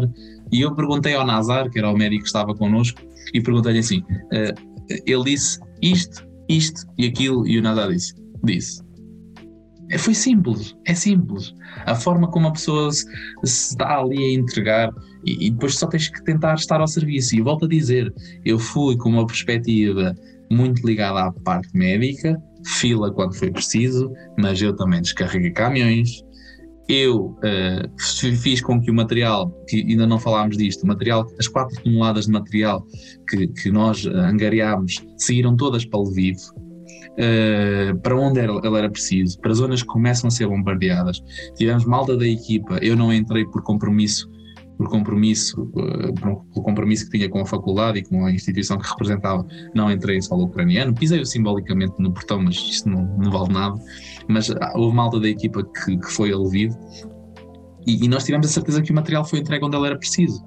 Uh, e toda esta realidade, este estar atento e todo este trabalhar o terreno, estar, perceber o que é que está a passar, epá, é, é muito importante e não desvalorizem nada uh, depois de tudo o que se passa e as emoções que tu vais ultrapassar. Ninguém te prepara para, para estes pormenores, ninguém te prepara para receberes uma criança ao colo e saberes que aquela criança é órfã, ninguém te prepara para a morte, ninguém te prepara para, para os barulhos, que volta e meia havia corrupis de, de militares, havia uma sirena ou outra da polícia. Eu recordo-me eu recordo-me que, que, a Joana, a Joana, se nos estiver a ouvir, a voluntária uh, que foi comigo da, da faculdade, uh, dela estar a falar com um militar e o militar lhe ter dito: Ah, a bomba caiu ali a 40 km, uh, porque a margem de erro dos mísseis uh, programados é, é de 50 km, portanto ela pode muito bem cair aqui. E tu tens que seguir. E tens que fazer o que foste ali fazer. E se tu fores pensar que a bomba pode cair ali, depois tu ficas de pés e mãos atadas e não fazes nada. É... Uh, é uma pergunta, é uma pergunta se calhar um, um, não diria fútil, mas é uma pergunta se calhar uh, um bocado irrelevante nesta altura, mas eu, eu, tenho a curiosidade de saber de tendo um mestrado em ação humanitária, acredito que nada te prepara para uma situação dessas como tu foste uh, viver ou achas que deu para Houve alguma coisa que tu preparaste para agora no terreno? Uh, Olha, que prepara... sentiste que foste melhor preparado por causa dessa tua formação ou é todo um choque e toda uma situação que é toda uma nova aprendizagem no terreno? É uma aprendizagem no terreno, ponto. ponto. Uh, és preparado, é, é, fazes uma organização melhor e volto a dizer às pessoas: é muito giro ir ajudar, é muito é muito difícil pensar, mas falem com as organizações que trabalham no terreno, porque senão fosse lá vão atrapalhar e é, as coisas têm que ser feitas com pés em cabeça, mas nada nos prepara para a dor do que é ver uh, uh, a humanidade destruída. A humanidade está destruída. Tipo, em pleno século XXI, há pessoas a deixar tudo para trás, a fugir do seu país, para procurar uh, terreno seguro e, e encontrar paz Parece que não faz sentido, não é? Na, nós saímos de uma pandemia, pá, eu recordo-me eu recordo que, que, saímos de uma pandemia e que eu uh, dizia assim: depois da pandemia nada pode acontecer e agora aparece uma guerra. Não é? E nós dizemos assim: pá, em século XXI a nossa geração já passou por imenso. Passou por uma pandemia, passou por uma guerra. Se isto não nos torna mais humanos, então não estamos aqui a fazer nada. É... Se isto não nos chama a atenção, não estamos aqui a fazer nada. Eu tenho que acreditar nisto, porque senão é a, minha, a única razão pela qual eu todos os dias me acordo. É acreditar que isto vai acabar. É, é, é, uma situação e é algo que nós já ouvimos falar desde o início do, da primeira vez que ficámos todos em casa em, em março de, de 2020. 2019, 20, 20, 20, 20. 2020, um, que poderia ser um, o. É, é, custa dizer o, o bom. Auge. O bom. O, o o bom da situação poderia ser esse, esse crescimento e essa evolução da humanidade. Um, agora esta situação ainda veio agravar um bocado mais isso. Não sabemos se, se irá acontecer ou não. Uh, já deu para perceber que foi uma, uma situação extremamente intensa para ti, com uma data de, de situações. E eu sei que tu havia aí dois ou três episódios que, que te marcaram e que tu vais levar para a tua vida que, estávamos a falar, apesar de tu não nos teres contado um, falaste que houve situações que te marcaram. Já percebemos essa do, da criança que tu recebeste no início, que tinha desenhado o tanque, a mesma situação do idoso. Que situações é que tu trazes de lá que tu achas que te vão acompanhar e que te marcaram? Olha, assim, que uma que eu partilhei com o Nuno, uma que eu partilhei com o Nuno, o, o Nuno foi, e pá, deixa-me agradecer ao Nuno, porque eu não sou nada destas mariquices, mas uh, e o Nuno está muito calado o, o, é o Nuno, desculpa lá, o Nuno estou a ouvir, estou a ouvir, estou a ouvir, estou a ouvir. Mas o Nuno foi, eh, sem dúvida nenhuma, o pilar da, da minha missão. Nós temos todos de ter um pilar. E o Nuno, pá, por coincidência, digamos assim, não foi por mais nada, foi, o Nuno foi a pessoa com quem eu ia partilhar do que se ia passando. Uh, e eu partilhei com o Nuno tudo tudo o que estava a passar de bom e de menos bom. Uh, e foi por mero acaso, calhou na conversa de, de fazermos esta, esta coisa de, de, uma imagem que me marca uh, que, o que é que aquilo, que, que é aquilo me passa e ele acaba por ser preponderante em toda a missão porque é, é a pessoa com, com a qual eu vou desabafando e é o meu suporte cá. Claro que nós ligamos à família para, para despreocupar, eh, tudo isso. Agora, uma, coisa que eu partilhei com o Nuno foi o pianista, que vocês com certeza ah, já viram muita, que já viram as fotos, não sei o quê. Esse pianista é um, é um alemão que está ali e garante que fica ali até a guerra acabar. E aquilo pode demorar muito tempo. E tens um pequenino pedaço de humanidade. Percebes? Se é. precisares de acreditar. Um, um, ajudar à sua, à sua escala, à sua maneira, da maneira que, que melhor sabe. Um, se calhar diferente de um médico ou de, de alguém que vai, mas provavelmente o um bocadinho toda, de alegria que toda, ele transmite às pessoas. Toda a ajuda ali é única. Tipo, a, a, Joana, um dos dias, uma colega minha estudante de medicina, e o, o, Rodrigo andou ali um dia que andava a distribuir brinquedos e as crianças ficavam. Decidimos que aquele sorriso era impagável. E, depois é engraçado, que, sem graça nenhuma, desculpem dizer isto, que é as mulheres fizeram-se fortes até à fronteira. As crianças choram de frio, choram de, de medo, choram de tudo. Chegam à fronteira, recebem um brinquedo, riem, sorriem e as mulheres choram. Invertem-se os papéis. Se calhar aquela elas... descarregada adrenalina, aquele fina... E, e, e o, o, Rodrigo, nos últimos dias, andou a distribuir brinquedos, a Joana andou a dobrar roupa, porque estava muito frio, pá. menos 9 graus negativos, é muito frio é muito frio. E com muitas pessoas na rua com essa temperatura. Sim, sim, muitas pessoas na rua uh, e todas as, as, pequenas coisas que vão acontecendo são mesmo. Uh, tu pensas, é mesmo. Havia lá um, um rapaz que eu só ouvia distribuir chocolate quente os dias todos que lá estive. Mas aquilo era, era, mesmo importante, aquilo que ele fazia era mesmo importante.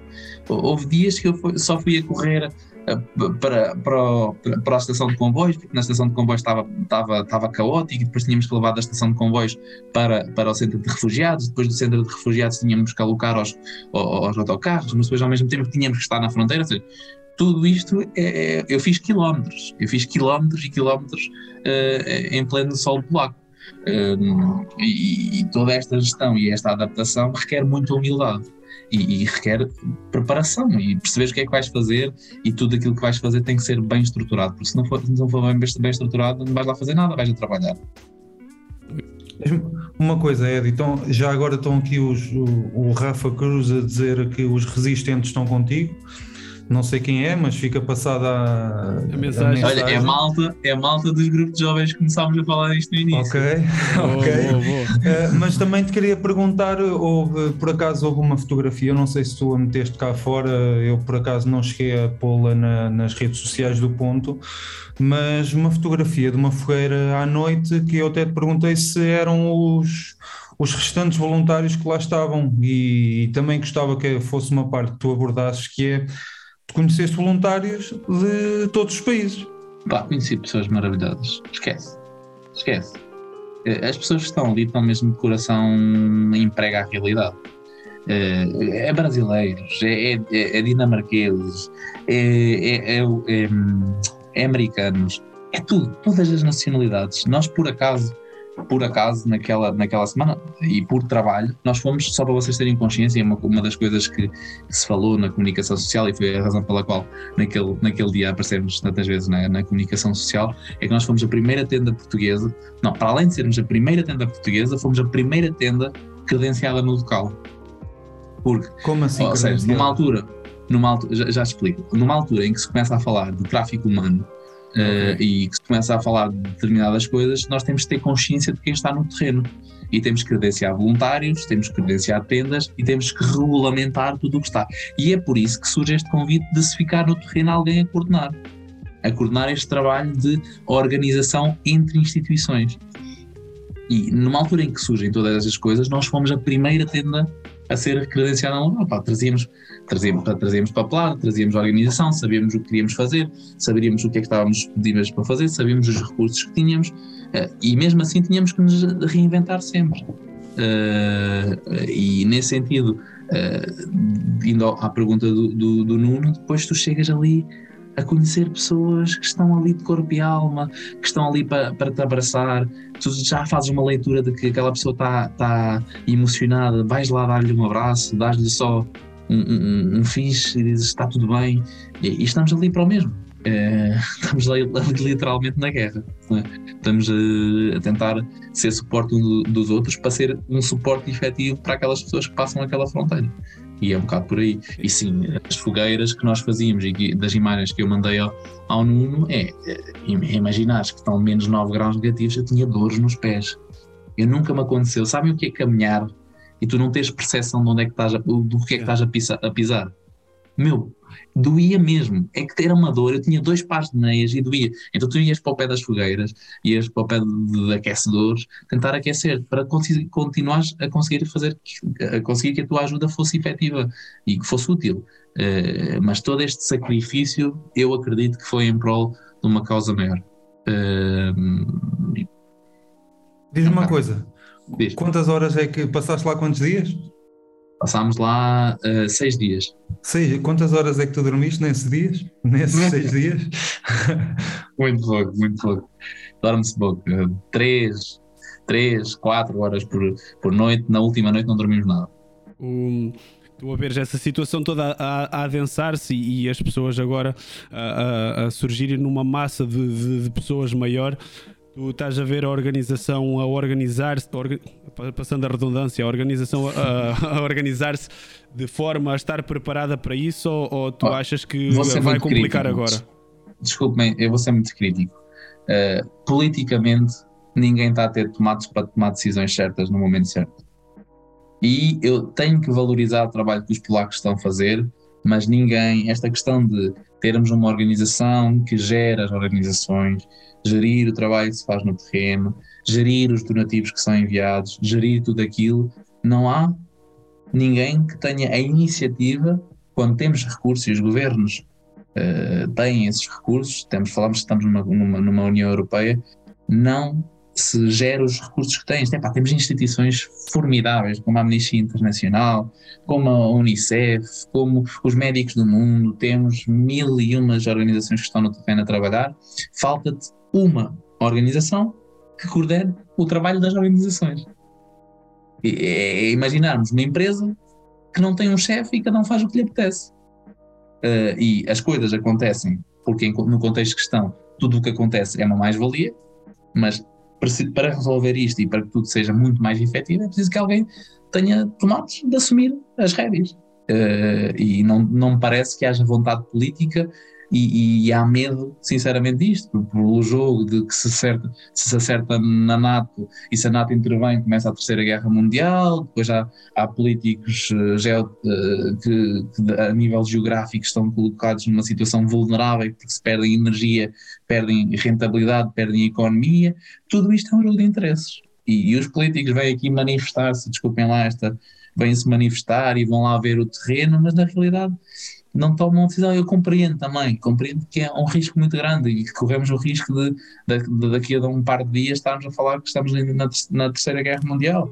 Uh, agora, efetivamente, nós temos que lutar pelo bem daquelas pessoas, porque há pessoas, efetivamente, a passar muita privação, muita dificuldade, a, a deixar tudo para trás e ficas assim, mas isto é, é possível. É uma situação que, que joga aqui com, com vários fatores que, que, é, que é extremamente complicada, mas que hum, parece um bocado isso, não é? Parece um bocado que há aqui uma inatividade de quem poderia fazer alguma coisa perante o sofrimento daquelas pessoas que já estão a passar, não é poderão passar, é já estão a passar por aquilo na pele e parece que está aqui aquele meio termo de, de ninguém estar a fazer nada, mas eu, eu, eu acredito, eu sou, a minha opinião vai muito ao, ao encontro da tua Opa, mas também me parece que eu às vezes sinto-me um bocado, não queria dizer, mas sinto-me um bocado burro de achar que isto envolve tanta coisa que posso ser eu que não estou a ver a real dimensão uh, do problema. Porque eu acredito que se alguma coisa pudesse ser feita, era quase criminoso nesta altura não, não se estar a fazer. Mas custa, Olha, ver, um custa muito ver oh. isso. E tu que estiveste lá, acredito que te custa a ti muito mais ainda, porque tiveste um oh, banho oh, de realidade. Ó oh Bruno, mas há uma coisa que me preocupa ainda mais. É que daqui a uns 15 dias estamos à espera. Agora, agora está, estamos a reportar a bomba aqui, a ver se chega a Kiev, a ver se chega a Lviv. Mas daqui a uns 15 dias a comunicação social começa a perder o interesse nisto. E, infelizmente, quando a comunicação social deixa de reportar estas coisas, as pessoas deixam de ver. Começa a ficar tudo mais esquecido, não é? E olhos que não veem, coração que não sente. Uh, e eu temo muito pela vida daquelas pessoas, porque depois vai deixar de ser moda, vai deixar de ser instagramável, vai deixar de ser falado e vai-se deixar de ajudar um povo que realmente está a precisar. Aquelas pessoas passam a fronteira, não passam a fronteira com vontade de não regressar. As pessoas querem regressar à Ucrânia. Agora, querem regressar quando houver paz. E essa paz está longe de estar à vista.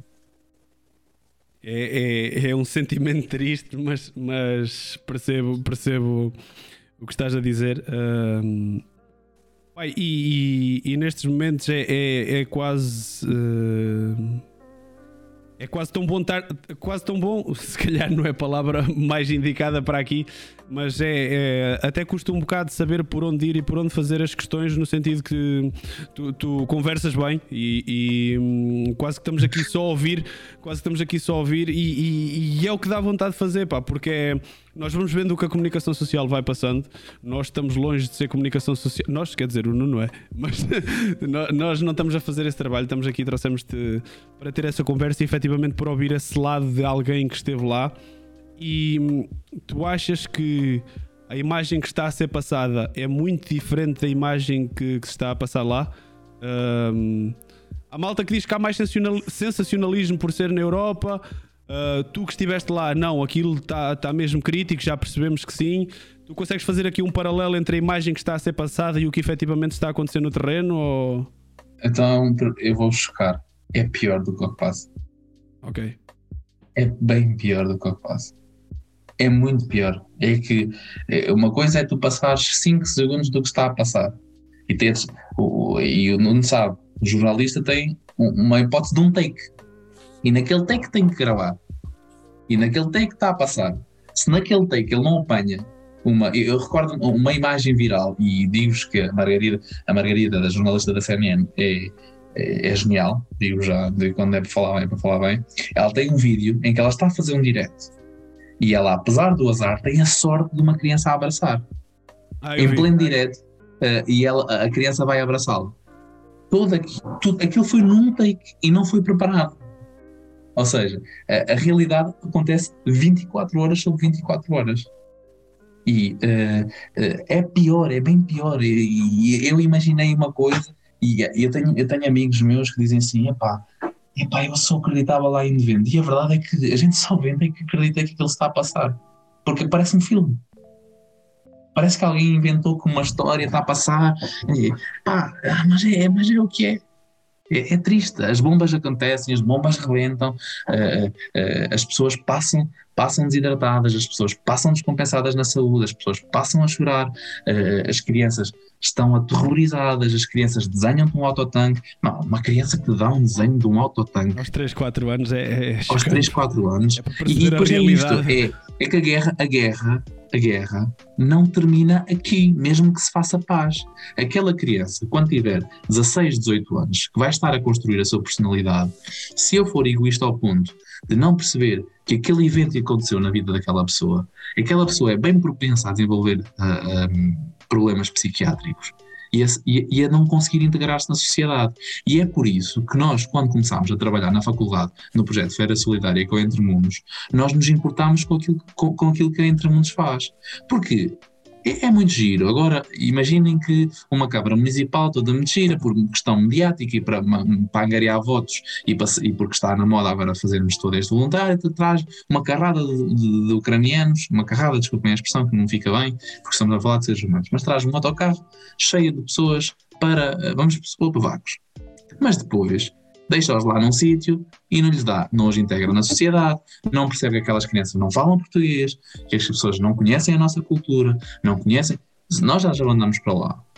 É só ridículo o que nós vamos fazer e estamos a incutir um, um sofrimento adicional àquelas pessoas. Portanto, é preciso que nós estejamos atentos que as pessoas que se vão cruzando connosco na rua podem ser pessoas refugiadas de guerra, foram repatriadas e que precisam de se sentir em casa mesmo que esta casa não seja a delas.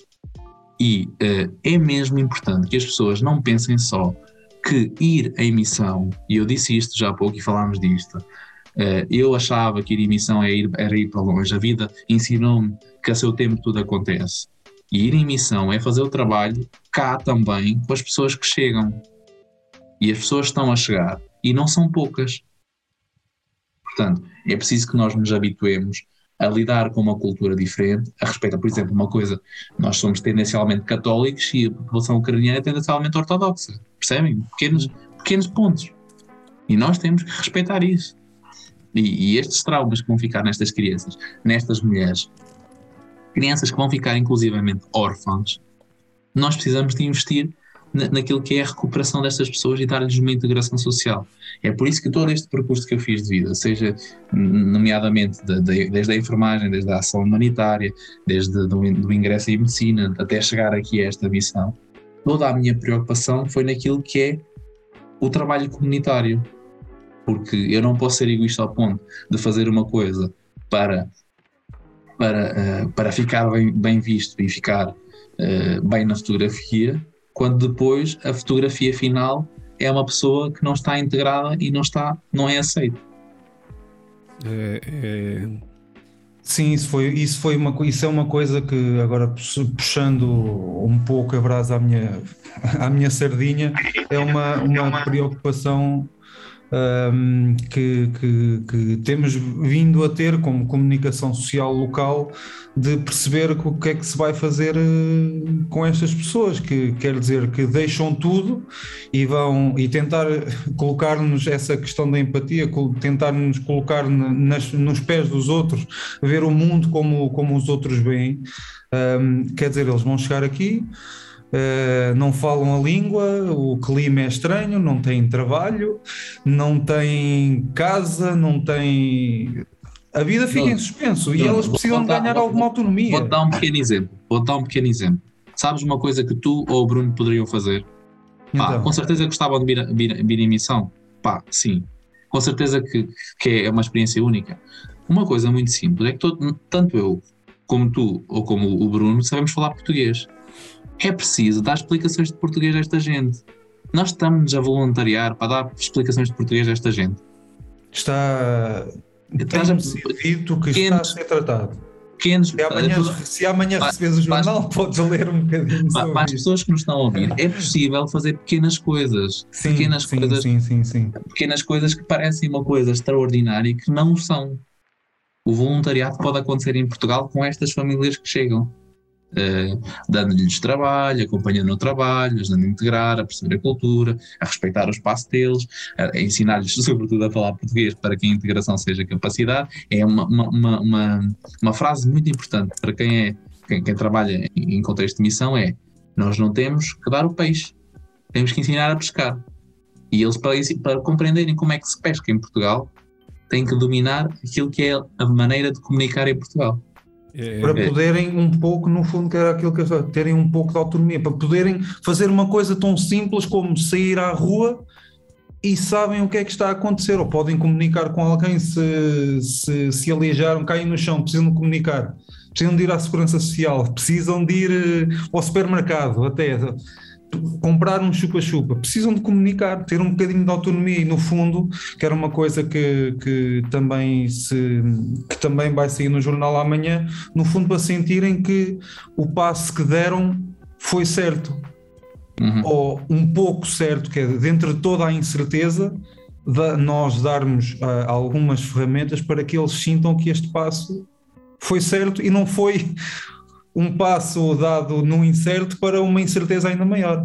E esta ideia que as pessoas, vocês para terem noção, eu não posso ser, não, eu não posso chegar com um autocarro à fronteira e, e simplesmente encher o autocarro de pessoas. Não, não, sei se vocês têm esta percepção. Uh, as pessoas são triadas e as pessoas são checadas.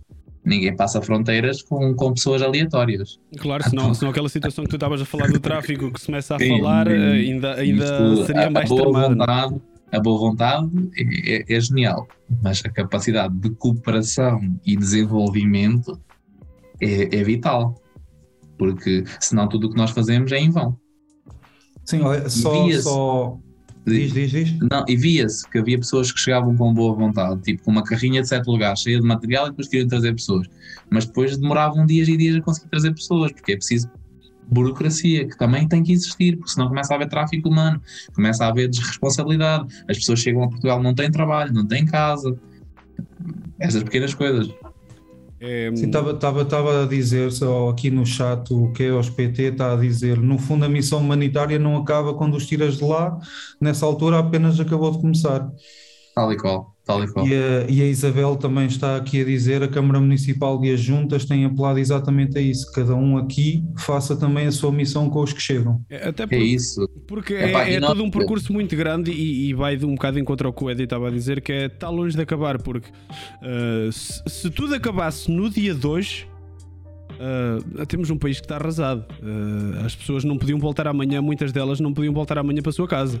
Uh, mesmo aquelas que decidissem continuar a vida nos sítios em que estão, há todo um processo de integração. Olha, eu vou dar um pequeno exemplo. E eu acho que agora vou pegar um exemplo da Isa, porque agora estão a lembrar que a Isa tem uma pequenita. E eu vi tantas crianças e, e pensei assim: porra, aquela criança está ali há X dias no centro de refugiados e, e a escola? Então, e, e a forma de e, e, brincar? Isso não existe. Tu tens uma coisa, uma coisa que dentro da desgraça havia dentro do centro. Ah, eu não, eu não expliquei isto: é o Tesco era um centro comercial que faliu. Faliu na pandemia e, abri, e abriram as lojinhas e cada as lojinhas são são, são camas, são, aquilo é tudo espalhado, tudo ao mundo. E fé em Deus, dentro do Monte e fé em Deus há alguma organização que se vai tentando ver. Havia ali uma salinha que a, a página das Santas se criou para brincar com as crianças, para fazer tipo uma creche.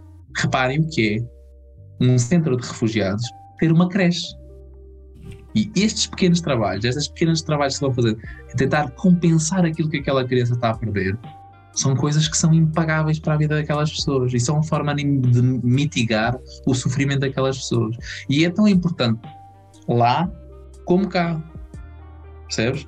Porque, eh, e é, lá está isto, ir em missão, e eu volto a dizer o que disse, e a minha vida é exemplo disso, ir em missão não é ir só para longe, lá para os pertinhos da África, peço desculpa a dizer esta expressão, ou ir para, para a guerra, não é só isso as nossas comunidades, as nossas juntas de freguesias, a nossa Câmara Municipal, os nossos amigos. E se eu não estiver bem emocionalmente, eu não ajudo ninguém, eu só lá vou trabalhar. Em vez de ser solução, acabas por, por ser um bocado problema. Ser um problema. Um, pá, a conversa está tá super interessante, mas eu tenho aqui o, o meu relógio aqui que está no canto que já me puxou as orelhas. Uh, se bem que ele não diz nada que é para ser eu a ser queimado, de, de, estar a cortar aqui, mas já levei ali à chega. Estamos a esticar muito. Um, tenho muita pena, pá, porque acho que isto tem tanto para falar e, e, não sei se não fará sentido, se calhar daqui a uns tempos fazermos um rescaldo ou eventualmente se tu voltares a ir, voltarmos a ter uma conversinha para fazer uma atualização, algo que, que depois a gente pode conversar em off e que não tem que ser nada decidido aqui agora. Mas opá, é, é, é emocionante e é é de ficar aqui de queixo caído a ouvir, a ouvir o teu relato. E opá, muito obrigado por isso. Um, se calhar até fica aqui um bocado fora de contexto as perguntas que foram surgindo no chat, mas foram, seguindo, foram surgindo algumas questões para ti que não estão uh, diretamente relacionadas com este assunto da tua missão, mas foram aparecendo aqui no chat e nós fomos guardando aqui o. Tu, tu foste apontando, a da, tinhas a Isa, tinhas o Keos, só, só, então eu lanço assim muito uh, rapidamente, só perguntar é disso, já tens aí, tens que responder muito rápido que já vamos... Tens, vou ser, vou ser Estava a Isa a perguntar se já tens alguma especialidade que queres seguir. Ah, é, é MGF, é Medicina Familiar. Ah, ok. Centro geral e Lá familiar. Quanto okay. mais perto da comunidade, tu é que estás, mais. É tu isso, é estar isso. no meio da malta. É, depois desta conversa fica fácil de saber. É, é, é, é. e o, o, o Kels também tinha aqui, também tinha aqui uma que, que se responde... diga que é uma especialidade. Que se diga que é uma especialidade. É, ah, é geral. Ah, é geral. Não, é uma especialidade. E é e para ter os fins de semana livre. Eu sei bem como é que é. A outra pergunta que era do Keos, que tinha, tinha, estava relacionada com aquilo que tu dizias de te sentires um pouco limitado quando eras enfermeiro, mas já sabias, não podias prescrever. Um, e ele pergunta aqui que estás numa espécie de período transitório, estou a resumir a pergunta, por isso é que não estou a ler, tu estás numa espécie de período transitório e já sabes uh, um pouco qual é que é a resposta, ou o que é que aquele doente precisa. No entanto, legalmente uh, ainda, ainda não Tem podes prescrever, certo?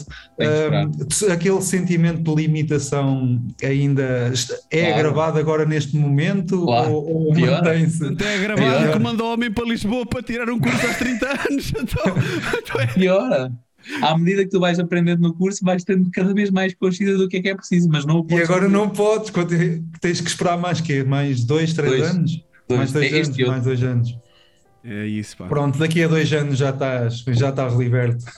Opa, foi, foi, foi uma conversa super interessante, meu. Foi, se não é o mais longo, é, é o segundo podcast mais longo que nós, tam, que nós temos. Ah, e, mesmo assim, é mais longo. e mesmo assim. É o mais longo.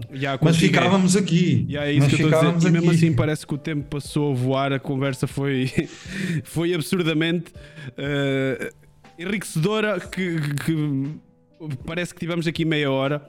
Sim, olha, agradecer não só ao Edi, ainda não estamos na parte dos agradecimentos, mas eh, antes que o pessoal vá embora, que acabou, vamos passar a parte da Ucrânia, pode haver pessoal aqui a perder um pouco o interesse, mas agradecer a quem também esteve cá até agora. Mas continuem por aí. Continuem que ainda não acabou. São só mais 5, 10 minutos. Eu ainda vou dar uma sugestão de livro, é. a de filme.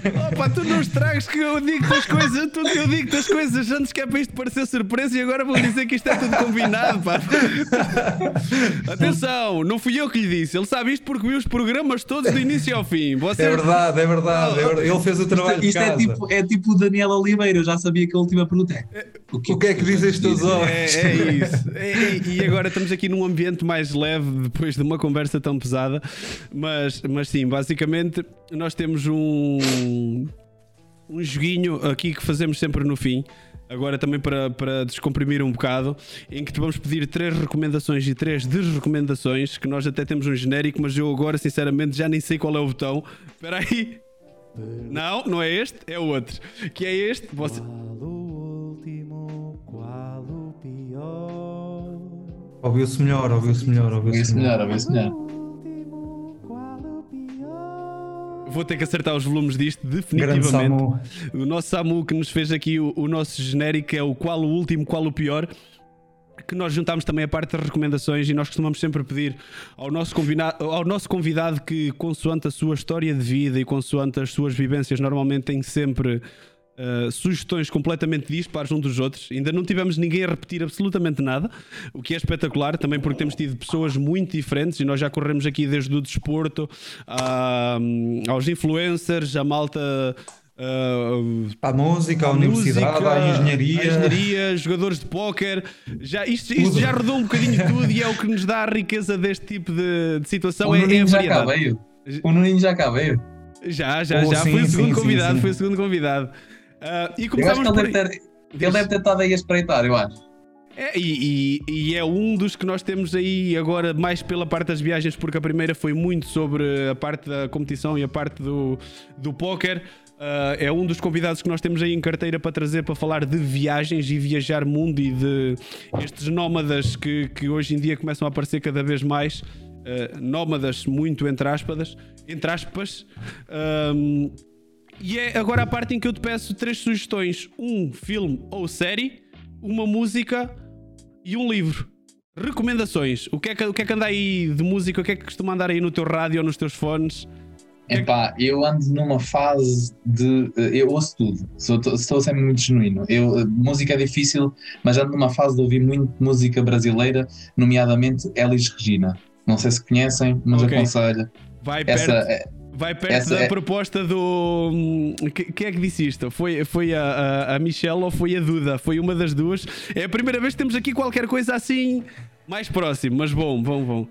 Ok, ok. okay. Então, queres, queres agora o quê? É, é igual, livro.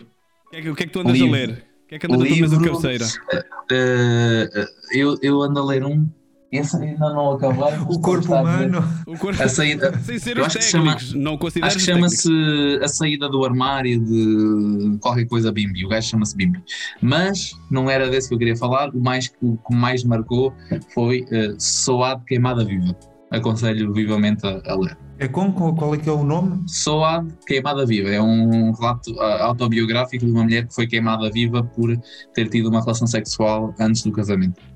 Um, é não sei porque a história é familiar, pá. Eu acho que já ouvi falar disso. Eu, esse, esse filme, esse, eu gosto muito de livros baseados em histórias verídicas. E agora, filme ou série? O que é que andei na tua Netflix ou. Epá, há um filme que eu já vi dezenas de vezes. Dezenas, é o único que eu já consegui ver dezenas de vezes. Não sei se alguém vai acreditar ou já viu, mas é Favores em Cadeia. Não, não. Vale a pena, né? Não Pá, é a minha maneira de... cadeia? O nome em inglês, consegues dizer? Uh, uh, paid Forward. Acho ver, eu. Uh, acho que não, acho que estou em falha aqui. Epá, esse favor em cadeia, pesquisem. É isso, é qualquer coisa paid for, forward. Acho que é. Epá, o filme é genial, é um puto, um puto que cria um sistema na aula de sociologia de ajudar o outro e o filme é genial. Genial. A corrente do bem. A corrente do bem é em brasileiro, favores em cadeia. Pay it forward, exatamente, pay it forward. Aparece o Bon Jovi e tudo ali a fazer o. A fazer Opa, o papel se calhar de... já vi, não me recordo. É. Não, é um filme muito interessante, é um filme muito E agora então passamos para a parte do qual o último, qual o pior, que é as recomendações. O que é que tu, uh, o que é que tu no teu Spotify ou nos teus fones tu não toleras, não consegues ouvir? Já tiveste aí a resposta do eu ouço um pouco de tudo, que já nos deixa aqui um pouco de pé atrás, que é, vai ser difícil. É, é porque eu, eu, eu, dependo do mood, percebes? Uh, Pá, eu vou dizer aqui este só porque me, me lembrei, mas eu na realidade sou um bocadinho mesmo tudo. Lembra-me aqui do Zé Cabra. Ok, mas, ok. Mas na mas realidade. Uma boa festa da aldeia com o grupo certo e com o ambiente certo, se Exato, calhar também tipo, vai. Com, com, quantos de nós não temos festa da, da festa, de, saudade da festa do Calvão? É? é? É, verdade, é verdade, é verdade. Confere. Portanto, mas pronto, lembrei-me só porque sim. Livros, alguma coisa que tu não tenhas conseguido, que tenhas deixado é, a meio? É pá, não consigo ler Pedro Fragas Freitas, Chagas Freitas. Ixi, Jesus, o gajo uh, é demasiado para ler e pouca ação, na minha opinião. Uh, ok, consigo, consigo encontrar. Não faz o meu género, não faz o meu género. Não. A, malta está aqui e vocês se calhar não vão ter empatia por esta situação, mas a malta do chat está aqui a entrar toda ao delírio com a situação do Zé Cabra porque são lágrimas. Nós temos uma, uma rubricazinha aqui no canal em que hum, é assim, eu, eu sou um jogador de, de FIFA mediano mediano para não dizer mal, que eles já vão dizer todos que eu obrigado, sou muito fraco. Obrigado. E então, então nós temos uma rubrica aqui, começamos todos os dias com um jogo de FIFA em que a malta basicamente uh, contribui para o canal para meter músicas horríveis para me desconcentrar para eu ser ainda pior. E então, digamos que o Zé Cabra tem história aqui no canal que há muita gente que paga para passar Zé Cabra. Não, músicas horríveis para enquadrar bem com a forma como tu jogas. Putz, não, não vou fazer comentários porque eu já cheguei contigo e tu ainda és pior. Péssimo. Continuação. Uh, Pedro Chagas Freitas, ok, não. Agora, filmes ou, ou, séries, uma coisa que tu não tenhas conseguido acabar, que tenhas deixado a meio ou que viste e opa, isto não. É pá, olha, agora eu por norma sou muito criterioso nas escolhas e quando vejo acabo. Mas lembro-me que adorei a primeira temporada de Prison Break e não consegui ver a segunda porque achei que aquilo piorou, tipo assim, foi um declínio assim. Ok, eu a segunda ainda fui. A segunda ainda fui. Depois... Eu, eu já não deu, não deu, não deu, não deu mais. Eu, consegui, mais. eu consegui ir à segunda. Mas pronto, lembrei-me só dessa, porque na realidade eu sou muito criterioso quando, na, quando escolho. Não perco tempo do meu tempo uma, precioso. Uma pessoa que não tem muito tempo precisa, precisa de escolher aquele bem. tem de ser bom. Yeah. Grande Eddie, pá, muito obrigado, muito obrigado por teres aceito. Uh, como eu te disse há bocadinho, passou num tirinho. Malta que está aí. Uh, aquele corte que nós tivemos a meio, opá, completamente alheio a nós, conseguimos dar bem a volta e, e, voltar aqui. Sabemos que se perderam algumas pessoas pelo caminho. Essa parte vai ser cortada e editada e a conversa vai sair direitinha nas plataformas de podcasts, na plataforma de no YouTube. Um, depois nós partilhamos isso tudo novamente para quem não conseguiu ver poder, poder voltar a ver. Uh, agora, neste momento, resta-me agradecer ao, ao, Nuno por ter estado aqui, mas acima de tudo ao, ao Eddie por ter aceito o convite, ainda mais nesta situação cansado e depois de já dois dias de aulas e com vontade é de agarrar no avião ou no, no autocarro e, e voltar. e voltar para lá. Uh, provavelmente, dependendo dos desenvolvimentos disto, se calhar voltamos a estar chateado aqui uns tempos para, para uma segunda conversa. Uh, agradecer também à malta toda do chat. Tivemos um chat muito participativo hoje. Tivemos sempre acima das, das 30 pessoas uh, em direto. Uh, muita gente a participar no chat, muita gente a contribuir, a fazer perguntas. Vocês também fazem parte deste, deste projeto e, e vocês dão outra vida a este projeto. Resta-me agradecer. Maltinha que está por aí hoje não vai haver jogos, não vai haver RP. Estamos aí de volta amanhã. Uh, Quinta-feira temos um outro podcast, agora uh, a versão mais aí para os amantes de, de GTA com um, um, dos melhores roleplayers a nível nacional, vai ser o Mad God o convidado. Uh, também é outro público, é outro tipo de programa, mas que também vai ter aí muita gente a assistir, de certeza. Só me resta agradecer. Maltinha, vou terminar a emissão. Uh, entretanto, quando acabar, já falamos aí um bocadinho por, uh, por chamada. Marcamos café no fim de semana, vou vagos, né? Ficamos por café no fim de semana. Pode ser uma hipótese, pode ser uma hipótese.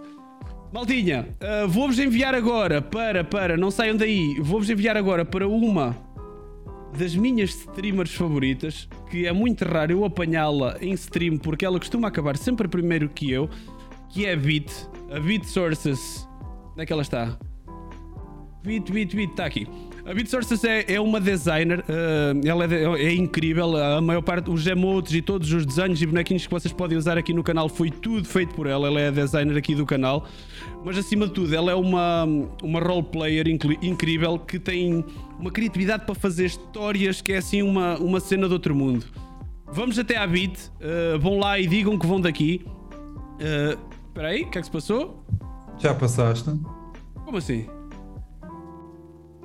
E pronto. Maltinha, tchauzinho, até amanhã e fui.